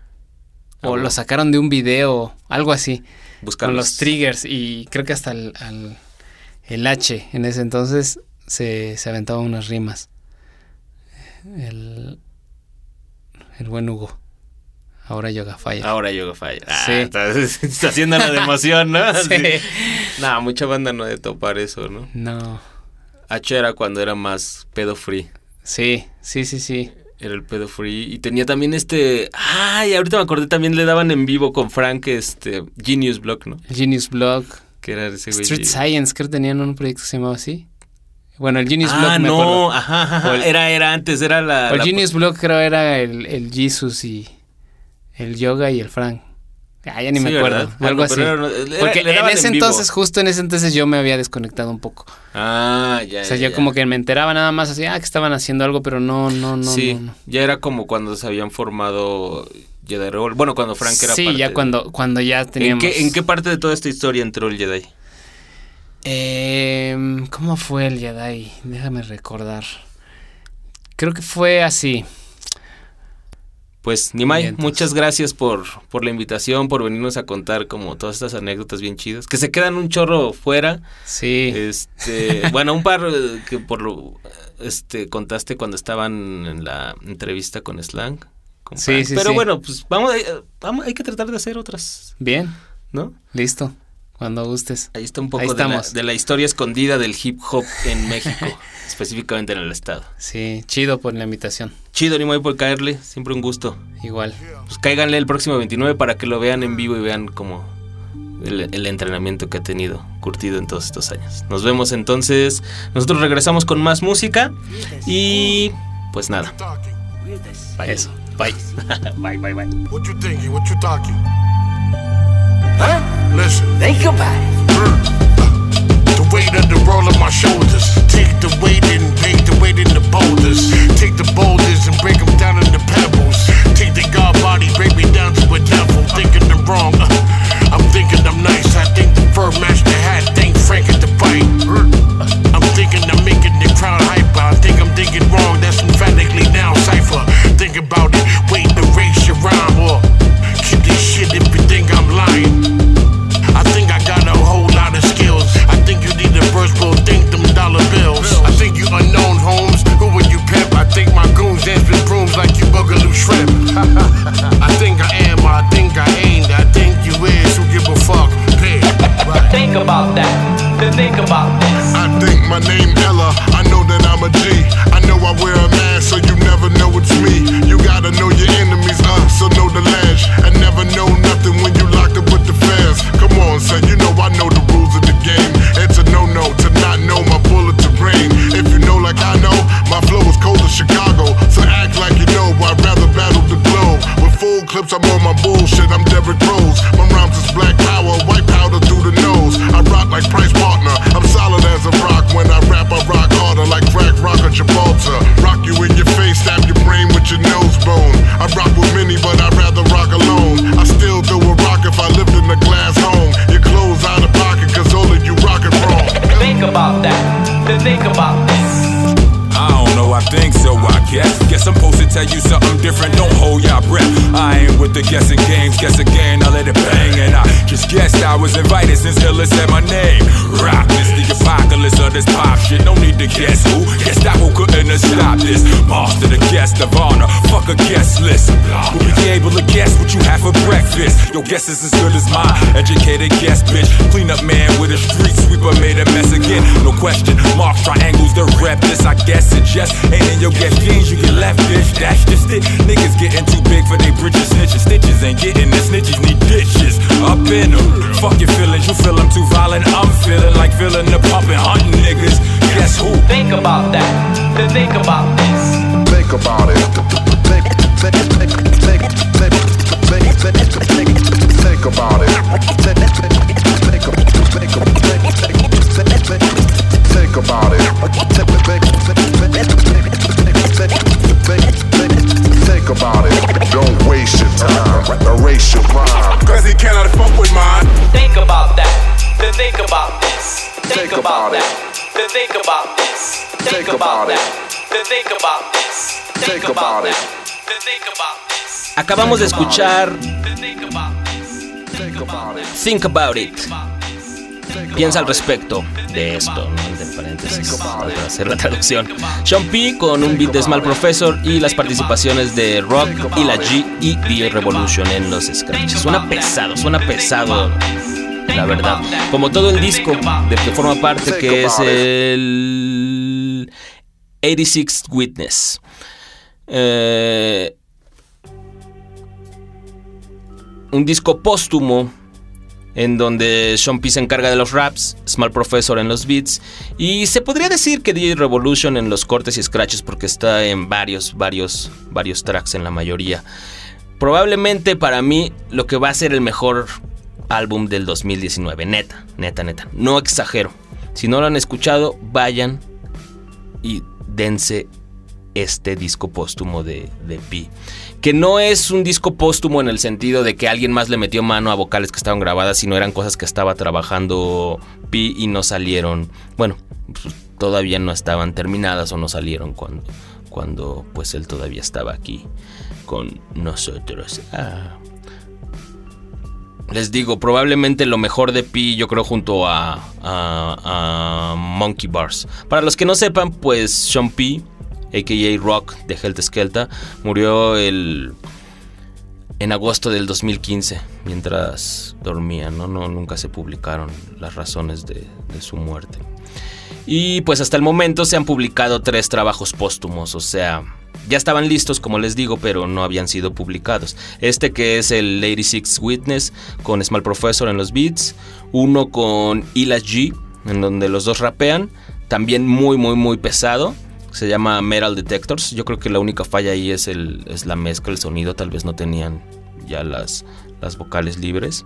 Y antes de, de, este salió Songs in the Key of Price, que era más bien una mixtape súper larga en donde, eh, donde P rehacía o se apropiaba de chingo de beats bien, bien, bien, bien buenos. Bueno, ahí lo tienen, lo tenía que poner en esta primera edición de Tracción y hablar un poco de él porque en estas semanas me di cuenta que la neta la banda no había topado que, que salió este disco, no se le dio mucho promo con todo y que era de Pi, o más bien ya se les olvidó el hype de que estaba cercano a su muerte y nadie ya está al tanto. Ahí se nota, ahí se nota los que realmente son fans. Y bueno, les iba a poner algo también hablando. Bueno, hablando de discos del año, sí, vámonos con esto. Hablando de discos, de discos del año, ah, vámonos con este track, que fue sin duda el mejor disco del, del año pasado, del 2018. Sonó duro y en rotación continua, yo creo, para todos. Evidence y su Whether or Not. Y regresando, ¿qué les parece si ya, pues sí, platicamos aquí con nuestra amiga KRD, que nos viene a platicar un poco de la situación actual del graph y lo que ella considera que es importante poner a discusión para todos los graph heads y hip hop heads que escuchan tracción.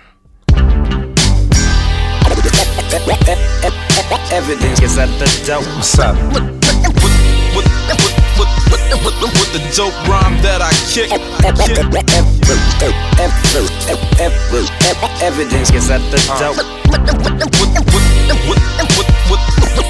With the dope rhyme that I kick. Evidence is at the door. With the dope rhyme that Yeah. I kick. Uh. I kick. Now, now, now, now it's time for me to make my impression I was guarded as an artist from the first day I started. I lowered my voice deep and tried to rap hardest. Thinking back, I wasn't letting them in. Even when they knocking at the door and telling me to win, I felt like losing. Like how could I be worthy? My friends did it big and my friends did it early. Met a lot of people I admired, inspired by their talent. I looked the other way if they was criminal or violent. Mike stand booth in an ASR, pantyhose from my mother clothes and I lay a bar. Lay 'em all together, then I make a song. Feeling like I made a hit. Go to class, play the shit. The day is what you make of it. I make it mine cause my eyes are open. Cause no one will do it for you, so I keep 'em peeled and scoping. As an ode to my mom with the camera shooting solo. While my fans wait for music, leaving comments on the photos. Now, now, it's time for me to make my impression felt. Yo, same vinyl crates, but I'm coming up with new flips. On my classic like Karate Kid and Blue Chips. I don't wanna see my friends broke or be bitter. And I don't wanna see my heroes slanging verses on their Twitter. Everyone's an imitation. Spitters copy G rap, the rest are on some Drake shit. I took my time to find my own shit, 10,000 hours. No borrow type alone shit, cause I'ma own it. Burning bridges, there's nowhere to go but forward. I strike the match, then I'm caught up in the moment. But never in my feelings when I'm dealing with opponents. I dead them first, and they scalp is just a bonus. The alpha dogs are quiet, quiet the owners. We make our paper euro, dollar, yen, kronas. My mother said I'd understand when I was grown up. Well, here I am, graduating with diplomas. Now it's time for me to make my impression felt. Evidence is at the door. With, with, with, with the dope rhyme that I kick. Evidence, evidence, evidence, evidence is at the door. With the dope, dope rhyme, rhyme, rhyme, rhyme, rhyme that I kick. That I kick. Bien, y como les prometimos aquí ya tenemos a nuestro segundo invitado de esta primera emisión de la saga fugaz de tracción, que nos va a hablar un poco de... mm, ¿Qué será? ¿El estado actual del graffiti? Sí, así es, Oscar. Bueno, ella es KRD. Vamos a dar un poco de background porque si luego la banda Grafhead se pone es pues Super muy punk. Sí, muy punk con las polémicas. Entonces, pues ella es una graffiti writer colaboradora de medios especializados desde hace mucho tiempo. Eh, estuvo trabajando ocho años con Illegal Squad Magazine, eh, manejando ahí sus redes. También ha colaborado en otras revistas fuera de México, como la revista chilena Grafito Magazine, eh, What You Write, que es una era una revista francesa y DJ Magazine, ¿no? Y también antes de eso, pues colaborabas con, con Double H ya más en la parte musical. Así es. Y pues fuera del graffiti es socióloga política y actualmente estudia la, la maestría de negocios internacionales y se dedica al marketing digital. Ella es KRD aquí con nosotros en Tracción. Mucho gusto. Eh, pues sí, a- a- con esta parte que me toca en la vida, en mi extraña vida, porque es algo eh, realmente fuera de, de lo común. Eh, gracias por invitarme y quisiera hablar del graffiti de una manera un tanto fuera de, eh, de, lo, de lo establecido o de cómo se ha ido gestando esto, ¿no? Más bien sería la pregunta que siempre te enfrentas cuando haces graffiti sin importar si lo haces bien o mal, ¿no? La pregunta siempre es, ¿por qué pintas? Y voy a hablar, o más bien a desarrollar eh, esta pregunta para, eh, para contestar esa gran duda que toda la gente tiene al respecto, ¿no? Cuando te dice, ¿por qué pintas? ¿Por qué lo haces? ¿Qué es? ¿Es arte? ¿No es arte? Eh, siempre hay una, una disputa por, por saber qué es el graffiti, ¿no? O qué no es graffiti. Eh, de manera muy general y sin ponerle etiquetas a, a, lo que voy a decir, o sea, no estoy hablando específicamente de México o de alguna, algún territorio, eh, quiero intencionar mi plática eh, hacia esta parte del graffiti, de ver cómo hay un sesgo o cómo se dio este sesgo subver subversivo en el graffiti, ¿no? De cómo pasó a ser algo furtivo a ser una tendencia, pues, no sé cómo llamarla. Eh, cuando me invitaste a participar... No, son, son palabras fuertes, está chido.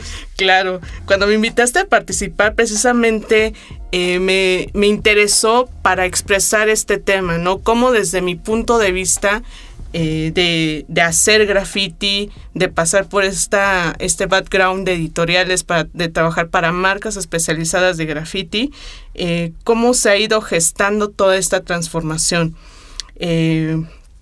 El graffiti es graffiti fin de la conversación. ah, ok, bueno, muchas gracias, ya nos damos. no, no, no, todo no, a, ¿A qué me refiero con que el graffiti es graffiti? Olvidémonos de etiquetas de si es ilegal, legal, urbano, si es stickers, si es street art, que si lo que quieras, ¿no? Conforme pasó el tiempo, el, el graffiti iba modificando sus... Eh, sus formas de protestar o la esencia del graffiti o del discurso, ¿no? Eh, la pregunta siempre ha sido aquí y en China, ¿por qué pintas? Como lo menciono. En los años 70, para hacer, digamos, una cronología de toda esta parte de en que, cuál era la esencia o el argumento del graffiti en cada época que voy a mencionar, eh, empecemos por, por el, por, el, origen, ¿no? En los años... O sea, han cambiado, tú, tú identificarías diferentes intenciones de hacer graffiti a lo largo de estos años, ¿no? Exacto. Hay diferentes intenciones y diferentes argumentos para cada época. En los años 70 el graffiti era eh, visto para hacer únicamente dejar tu firma, ¿no? No había un, un argumento eh, de arte, no había un argumento de decir, miren, estoy innovando en esta técnica o miren eh, lo que acabo de crear.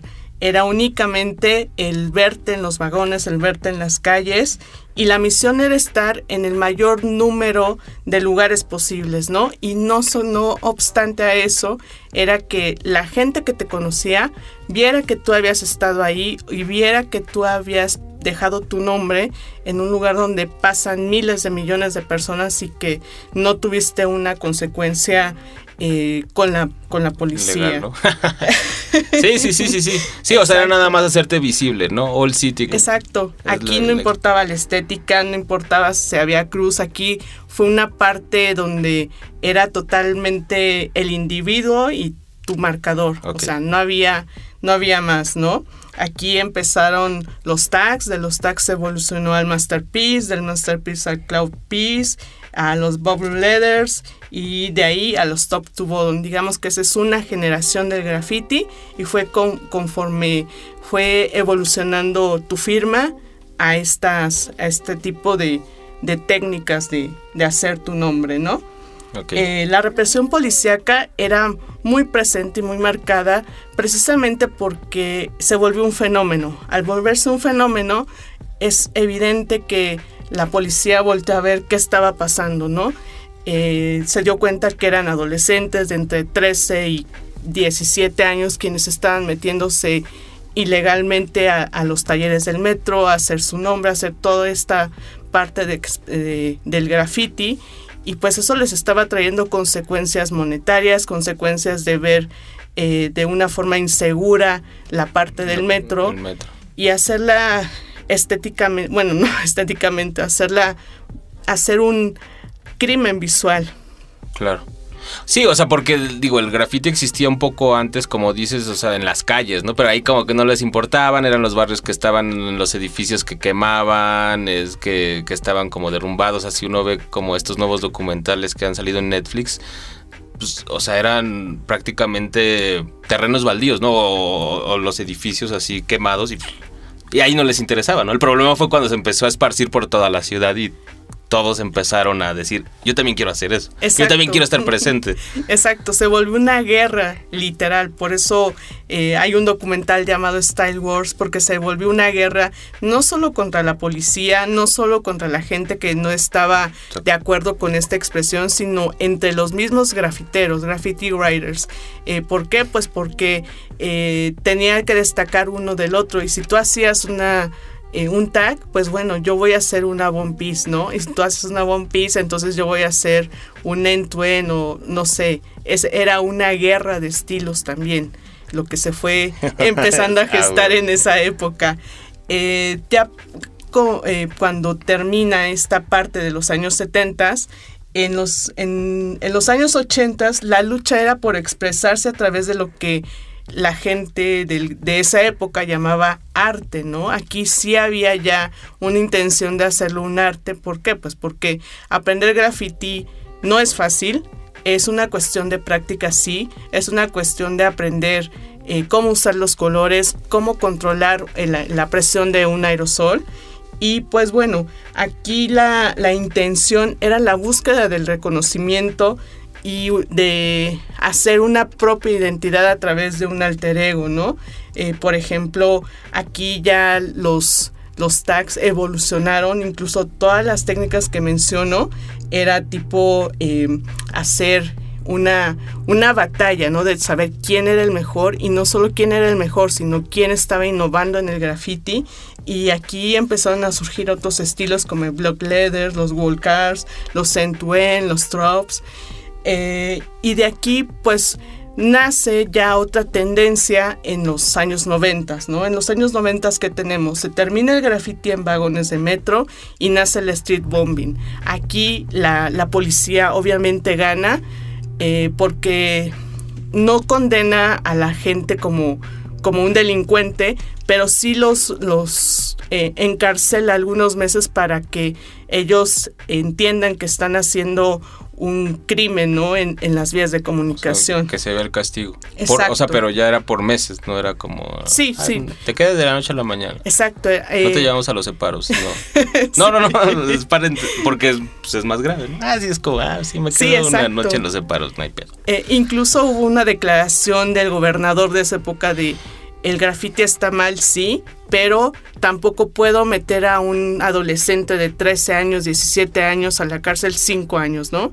No está matando a nadie, sí está haciendo algo grave, en la, está eh, metiéndose en una propiedad privada, y eso conlleva un castigo, no tan excedido, pero sí empezó a, a- a reprimir esa parte, ¿no? Ok. Entonces, eh, el graffiti sale de- del metro y se pasa a las calles, ¿no? En el momento que ya hay obstáculos en el metro, eh, pues empieza a ver todo lo que, eh, lo que actualmente hay en el panorama, que eh, pintar en casas abandonadas, edificios, tomar propiedades, pues que a lo mejor no te dieron permiso y vas y pones tu nombre por el simple hecho de que te gustó la barda, ¿no?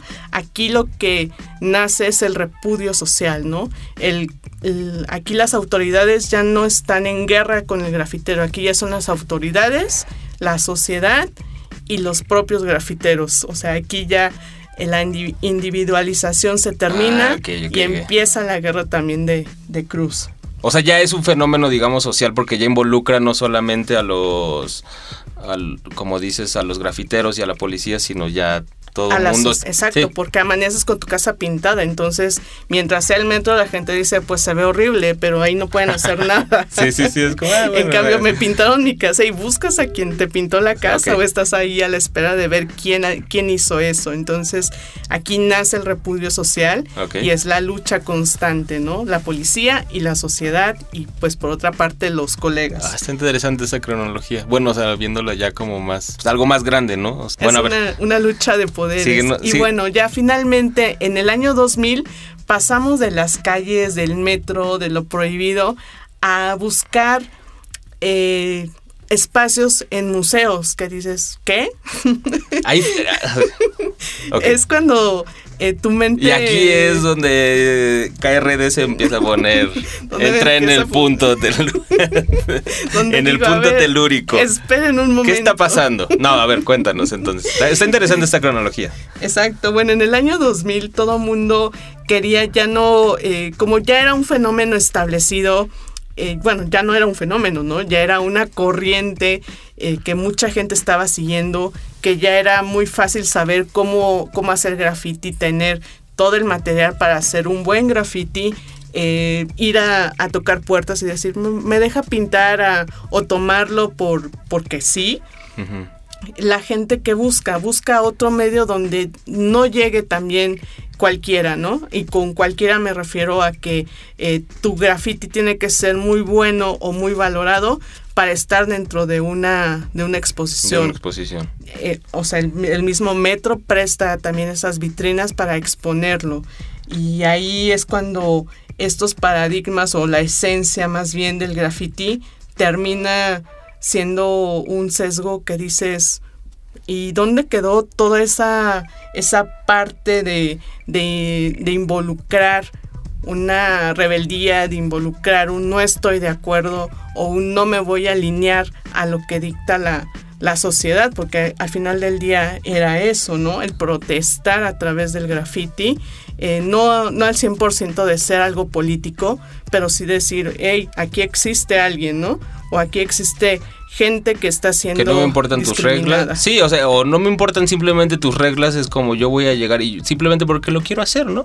O sea, hoy en la noche me salgo y bombardeo tantas casas, tantos edificios, o, o los anuncios, o... Era como ese espíritu, pero ahora es como, no, esperen, como, no, no, no, es que lo que estoy haciendo está chido, ¿no? ¿Por qué no les gusta? No entraron por lo que estás planteando, según yo, es como por sus con sus mismas reglas, ¿no? Sino ellos mismos se adaptaron a las reglas que les estaban imponiendo que según eran arte y, y llegaron a eso a los a los museos, ¿no? Que mucho de esto tuvo que ver también la publicidad. Exacto. Y creo que aquí la parte más terrorífica, por llamarlo de alguna manera, no es que sea una purista, pero se me hace algo eh, interesante a la vez y, y por otra el decir cómo se convirtió todo esto en, por ejemplo, en una cultura pop, ¿no? Digamos que es aceptable hasta cierto punto lo de eh, ir a pedir una galería o un museo, porque hay mucha gente que realmente sí es, tiene un talento nato para ser un artista, que el graffiti a lo mejor no es el canal, pero que probablemente puede llegar en otro, en otra área este, a crecer en, en esa parte, ¿no? Y ves, volteas y, y- y el museo, si se te hace peor, pues volteas y, y ves la cultura pop, eh, ver todo este muralismo que no entiendes cómo, cómo combinan esta parte de, eh, de ser un graffiti, muralista, artista visual y aparte de llamarte street art y luego estar posando, ¿no? Para en las redes sociales, o sea, convertirte en un Instagramer y que tu finalidad sea pintar, tomarte las selfies y conseguir miles de millones de likes. ¿Alguien, alguien por ejemplo, ha hecho la- un experimento en donde esté la misma pieza así como en una esquina o tal vez en un metro y, y la misma en, en- en un museo y preguntarle a la banda así como qué piensa? Y, ¿Existe eso en el graph? No precisamente con, con esa finalidad, pero sí existe gente que igual puedes ver su trabajo en la calle, que sí tiene raíces o más bien inicios en el graffiti ilegal o el graffiti como les dije que era eh, graffiti y que el día de hoy pues su trabajo ha trascendido, han aprendido técnicas, se han educado en, en academias de arte o en escuelas de arte y que eh, ellos usan esta, estas eh, todos los medios que tienen a su alcance para mostrar, ¿no? Aquí la finalidad es que conozca toda la gente su trabajo cuando, pues bueno, no sé si eso sea bueno o malo, dependiendo cuál sea tu, tu finalidad en el graffiti, ¿no? Claro. Mucha gente vive de eso y no es cuestión, no, no los, no los cuestiono, ¿no? Creo que también es algo válido siempre y cuando tengas eh, ciertas, ciertos códigos o mantengas ciertos códigos eh, de no llegar a prostituirte en, en este mundo. ¿Podrías darnos algún, ejemplo? Sí, un ejemplo es, eh, se llama Rex Bantron. Él es un artista visual, grafitero, y su graffiti es eh, un tanto extraño, ¿no? Eh, lo puedes entender fácilmente, ¿no? Eso es un hecho porque es algo muy fuera de, de lo que estás acostumbrado a ver en el graffiti. Sin embargo, puedes ir a, a cualquier parte de la, de la ciudad y vas a ver un, un graffiti de él. Y también aparte de graffiti, vas a ver murales. Y aparte de murales, en, en este momento creo que todavía está en la línea eh, de salto del agua, en el transbordo, una exposición de él. Y ahí precisamente te explica por qué muestra su trabajo. Es una iconografía bas- bastante extraña, ¿no? Que él puede transformar una monografía en un graffiti. Y dices, ¿qué? ¿Una monografía de las de la PAPE? Sí, así de esas de el día de la independencia y a veces esas, esos cuadros que hacen, ¿no? Entonces él los, los transforma y les da un, un toque de grafiti, así que dices, o sea, te da risa en el momento porque aparte es algo muy folclórico, ¿no? Algo muy mexicano, no es algo que, que esté mexicano él. atacando. Sí, él es mexicano Ok, no lo conozco. es del crew APC, este crew es de Colombia, pero también tiene, eh, bueno, más bien nace en Colombia y tiene integrantes en toda Latinoamérica y tienen una línea bastante similar. Oh, órale, no conozco, suena, suena interesante. Pero es como un ejemplo de la, de la gente que se puede mover, digamos, entre aguas, ¿no? O sea, como que sí hace graffiti, pero, o sea, cambia, digamos, la intención. Exacto. Y él mismo lo dice, o sea, como que esto es graffiti y esto es mi trabajo para exponer. Exacto, exacto. ok, ok. Eh, yo creo que ese es un, una- un punto a favor de ellos porque hacen precisamente esa diferencia, ¿no? El de esto es graffiti y lo voy a hacer como graffiti. Me están pagando para hacer algún diseño, lo hago. O sea, al final del día tú no le vas a decir que no al trabajo, ¿no? Entonces sí hay una línea muy clara entre soy diseñador y soy graffiti. Entonces creo que eso es algo válido. Que eso es importante, ¿no? Yo creo que, por ejemplo, esa misma discusión se está dando ahorita en el tatuaje, ¿no? En donde muchos diseñadores gráficos están incurriendo en el, en el tatuaje.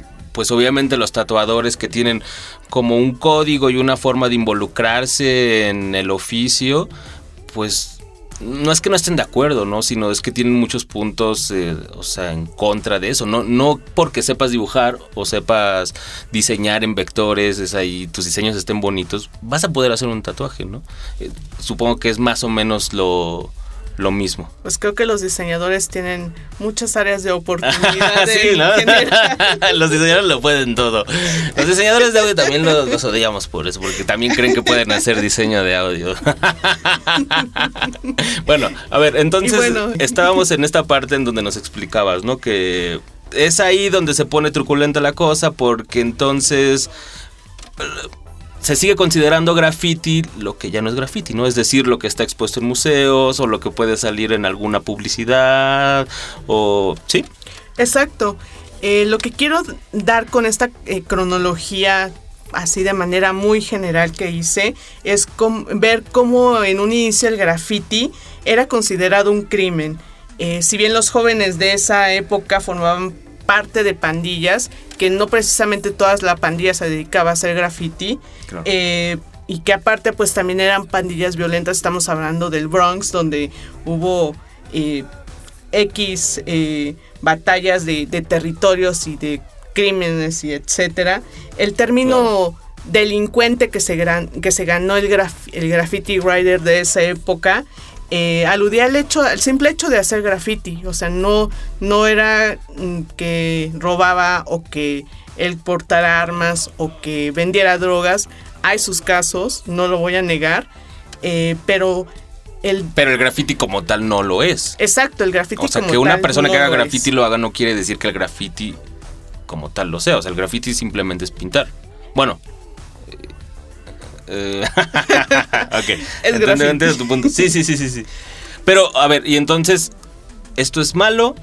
¿O esto es como una cuestión de definición, como tú dices, para darle los, los, los valores? O sea, ¿por qué es importante para ti establecer esta diferencia? Es importante por el hecho de que durante 10 años eh, el término de delincuente te lo- se lo ganaron por poner en jaque a las autoridades del metro, ¿no? Este es el punto inicial de- del por qué te llamaban delincuente. No porque, o sea, imagínate un niño de 13 años no puede estar comprando un arma tan de manera deliberada, ¿no? No puede ser dealer de, ay, mamá, voy a la calle y Sí, no, sí. o sea, fue más bien esta parte de, de retar a las autoridades, de eh, poner a trabajar al mismo gobierno en saber de cómo iban a erradicar esta nueva forma de expre- expresión que estaban adoptando los jóvenes de esa época. Y pues, obviamente, em, saber también hacia cómo orientarlos porque pues eran vistos como desadaptados sociales, ¿no? Como eh, viene de una familia disfuncional, viene de, eh, de una familia que no le hacen caso, entonces lo empiezan a ver como una, una eh, forma de, de, de- escape, ¿no? Cuando te adentras a este mundo, aprendes ciertos códigos, lo que te mencionaba al principio, ¿no? El esencial y el que yo creo que todo mundo, o bueno, no todo el mundo, perdón, sino la persona que ha hecho graffiti, eh, sabe que el graffiti es una forma de vida. ¿Qué contestas cuando te dicen por qué pintas? Porque es una forma de vida. Tienes que sentirlo, tienes que vivirlo día a día. Quien te quiera venir a explicar de una forma eh, de muy eh, catedrática o de una forma muy de voy a contestar tus dudas, esa persona no hace graffiti. Para entender el graffiti tienes que vivirlo, tienes que salir a las calles, agarrar un aerosol, eh, controlar una adrenalina que Sí, sí. no importa cuánto tiempo lleves pintando, cuántas experiencias tengas en la calle, eh, todo eh, en el momento que sales a pintar va a ser la misma adrenalina desde la primera vez que lo haces hasta después de 20 años. Entonces, el graffiti no se puede describir, el graffiti se tiene que vivir. O sea, como establecer las- los, los valores del graffiti, pues sí. Que lo hagas en, en las bardas cedidas por el gobierno o que lo hagas, pues no sé. Exacto. Eso ya no es graf. a mí cada vez que me preguntan qué es para ti el graffiti, yo siempre digo, para mí el graffiti es salir esta noche y salir a bombardear la ciudad.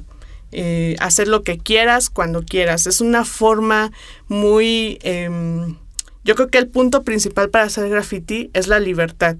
Y la libertad no hablo de ser, eh, de hacer lo que quieras, sino de tomar la convicción de que lo estás haciendo porque quieres y porque no estás tratando de, eh, echarte a nadie a la bolsa. El graffiti es libertad en toda la extensión de la palabra.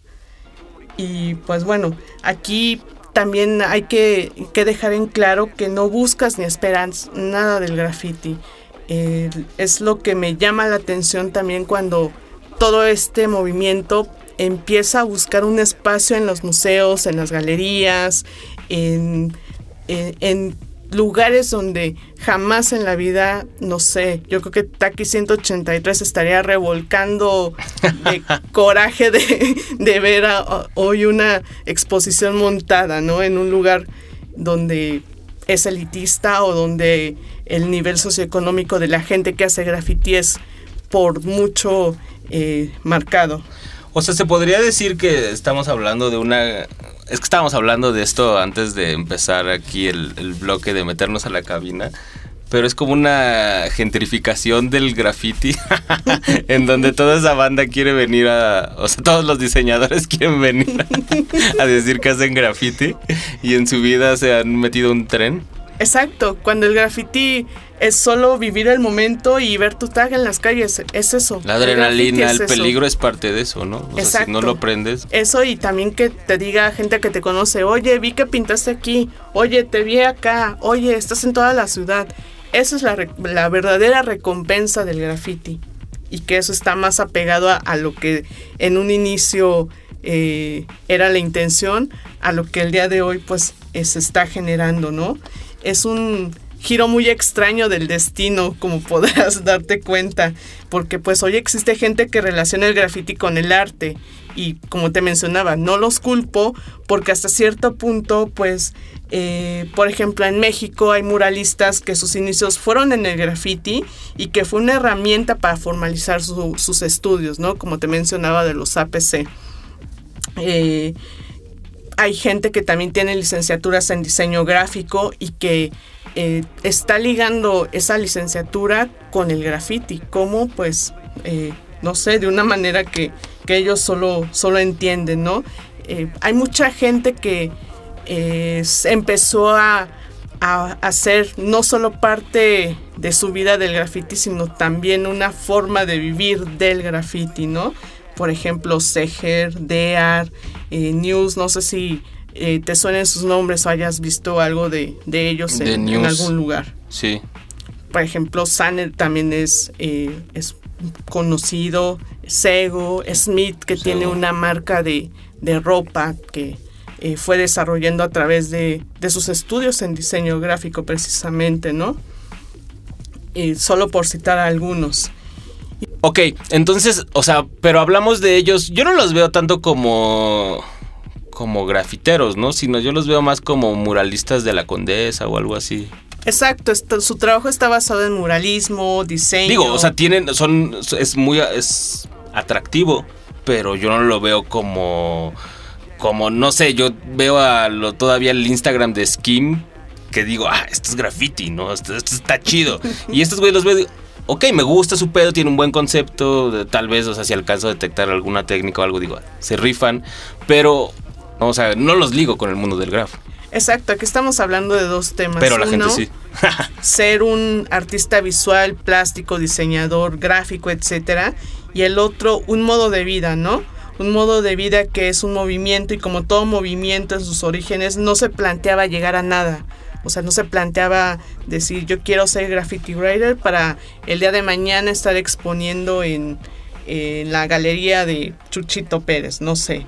Eh, y pues bueno, esto siempre ha sido un tema muy polémico que realmente a mí me fastidió durante más de 10 años el estar haciendo entender a la gente de no, no es un arte, porque eh, no sabes realmente eh, con, con qué te enfrentas cuando dices ese tipo de aseveraciones o cuando simplemente te lo planteas, ¿no? O se involucra más como toda la historia, como dices. O sea, tanto la historia mm, del movimiento como una historia personal, ¿no? Exacto. El graffiti, eh, yo voy a defender mi punto, que toda la vida lo he hecho, no es un arte. No es un arte. aplausos, No. aplausos, ovaciones del público. No, en el sentido estricto del término, ¿no? Oye, pero mira, ya nos estamos acercando al, al, al- al final del programa. Ah.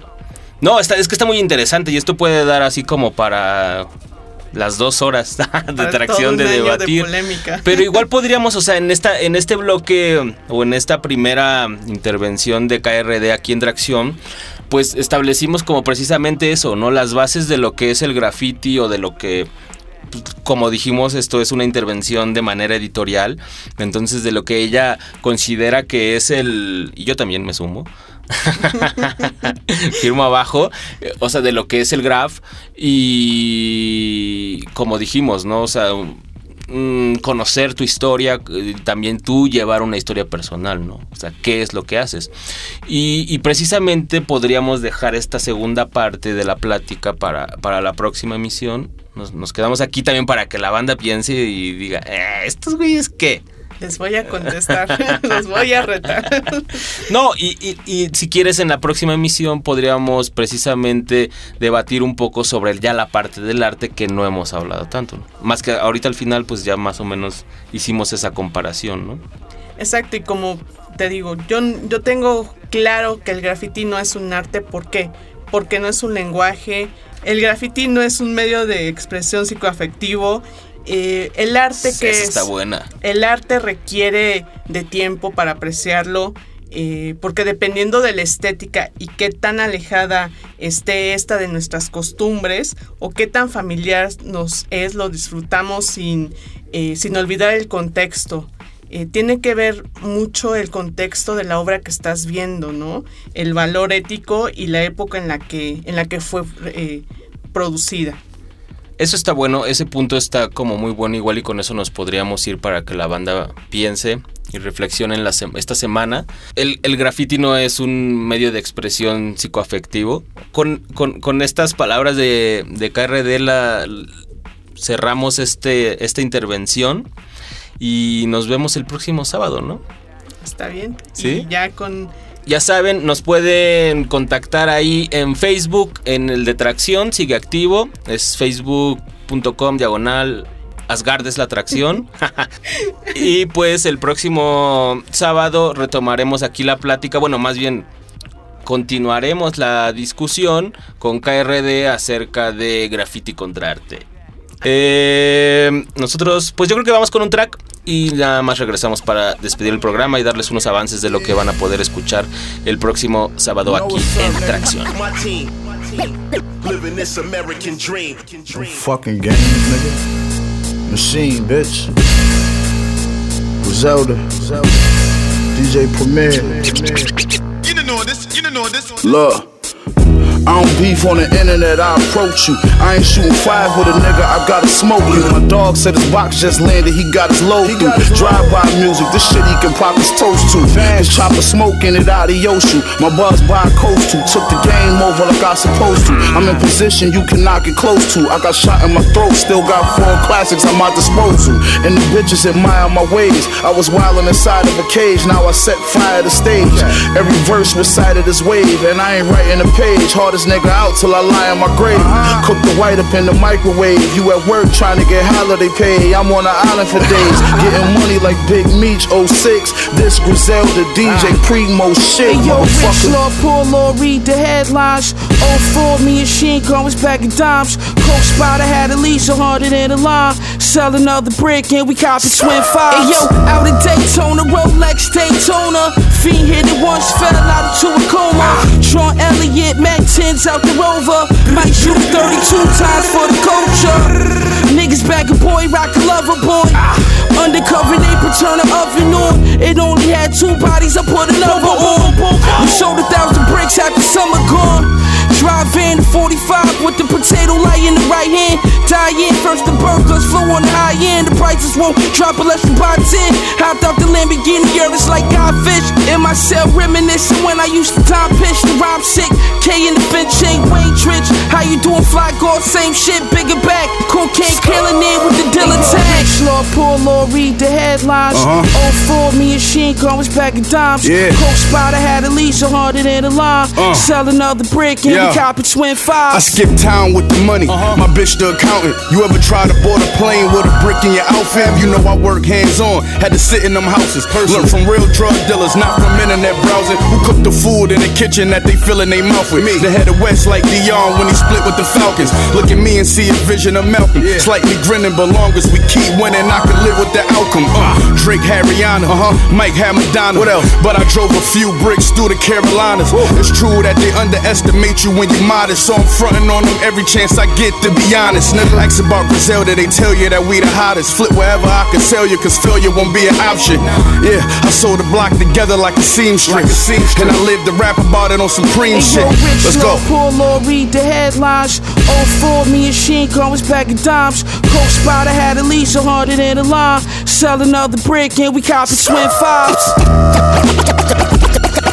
The proper way to say it, but only if I can. The proper way to say it, but only if I can. the proper way,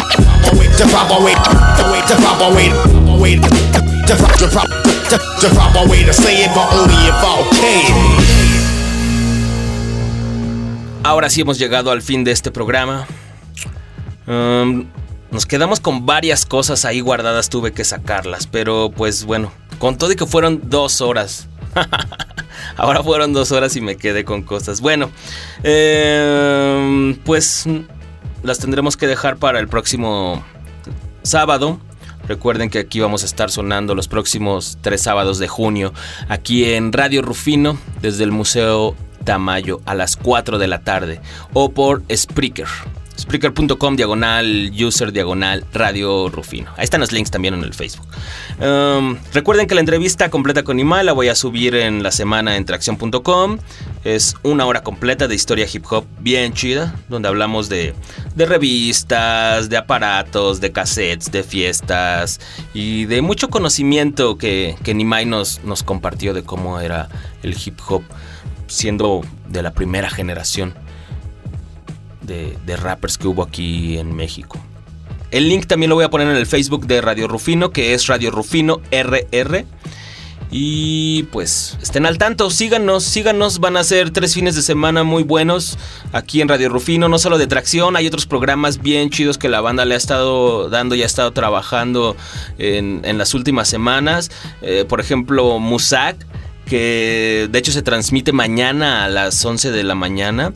Es un, programa de poesía sonora contada como radionovela, se podría decir. Está bien chido, se va a tratar como el origen de el origen de la música. Y está muy chido. Está a cargo de mi bestie Patricia Arredondo, poeta y la próxima Rosalía mexicana. bueno, tópenlo. Euterpe con Frida Medel.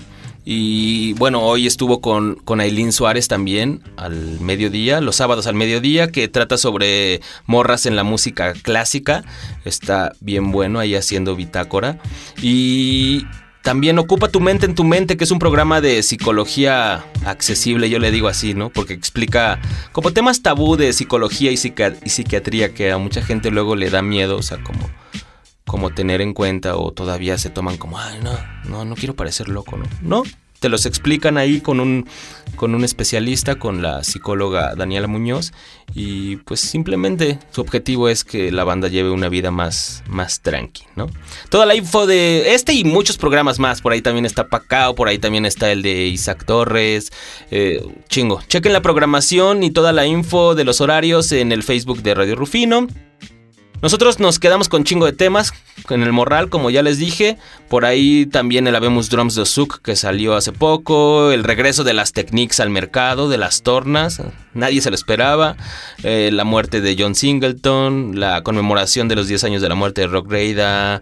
eh, no sé, los nuevos sencillos mensuales que está sacando DJ Crush. Y puta, chingo más de, información que ahora ya ni caben en dos horas. De eso hablaremos en el próximo show, el próximo sábado. Y además de continuar con la plática de KRD. Ahora ya tocando el tema del arte, pues también tendremos a, a José Miguel en entrevista desde Monterrey, José Miguel de Menuda Coincidencia, también haciendo historia y nos mostrará un par de tracks previos a Like con Permisito. Ni siquiera son tracks previos, son como los pininos que hacía. Eso está chido, se los tenemos preparado. Va a estar bien, bien interesante. También, pues ya tendremos una primicia con otro adelanto del disco solista del Reno 871. Se está poniendo bueno esta tracción, ya lo saben, puro flavor y skill suena aquí. Yo soy Edgar Mendizábal, gracias por quedarse estas dos horas con nosotros si llegaron, qué chido. Nos vemos el próximo sábado en punto de las 4 de la tarde. Cáiganle también el domingo, digo, bueno, um, de una vez lo, lo anuncio, el próximo domingo van a estar dando un show en vivo a las 2 de la tarde aquí, DJ Isaac con un DJ set y Randy Marsh. Magoo y Mikey Navajas van a estar tirando por ahí show en vivo. Bien, bien, bien bueno. Estén al tanto ahí de todo. Por Facebook y eso, ya saben. Bla, bla, bla, bla, bla. Ya, me despido. Ya, me alargué. Adiós. Pásenla chido.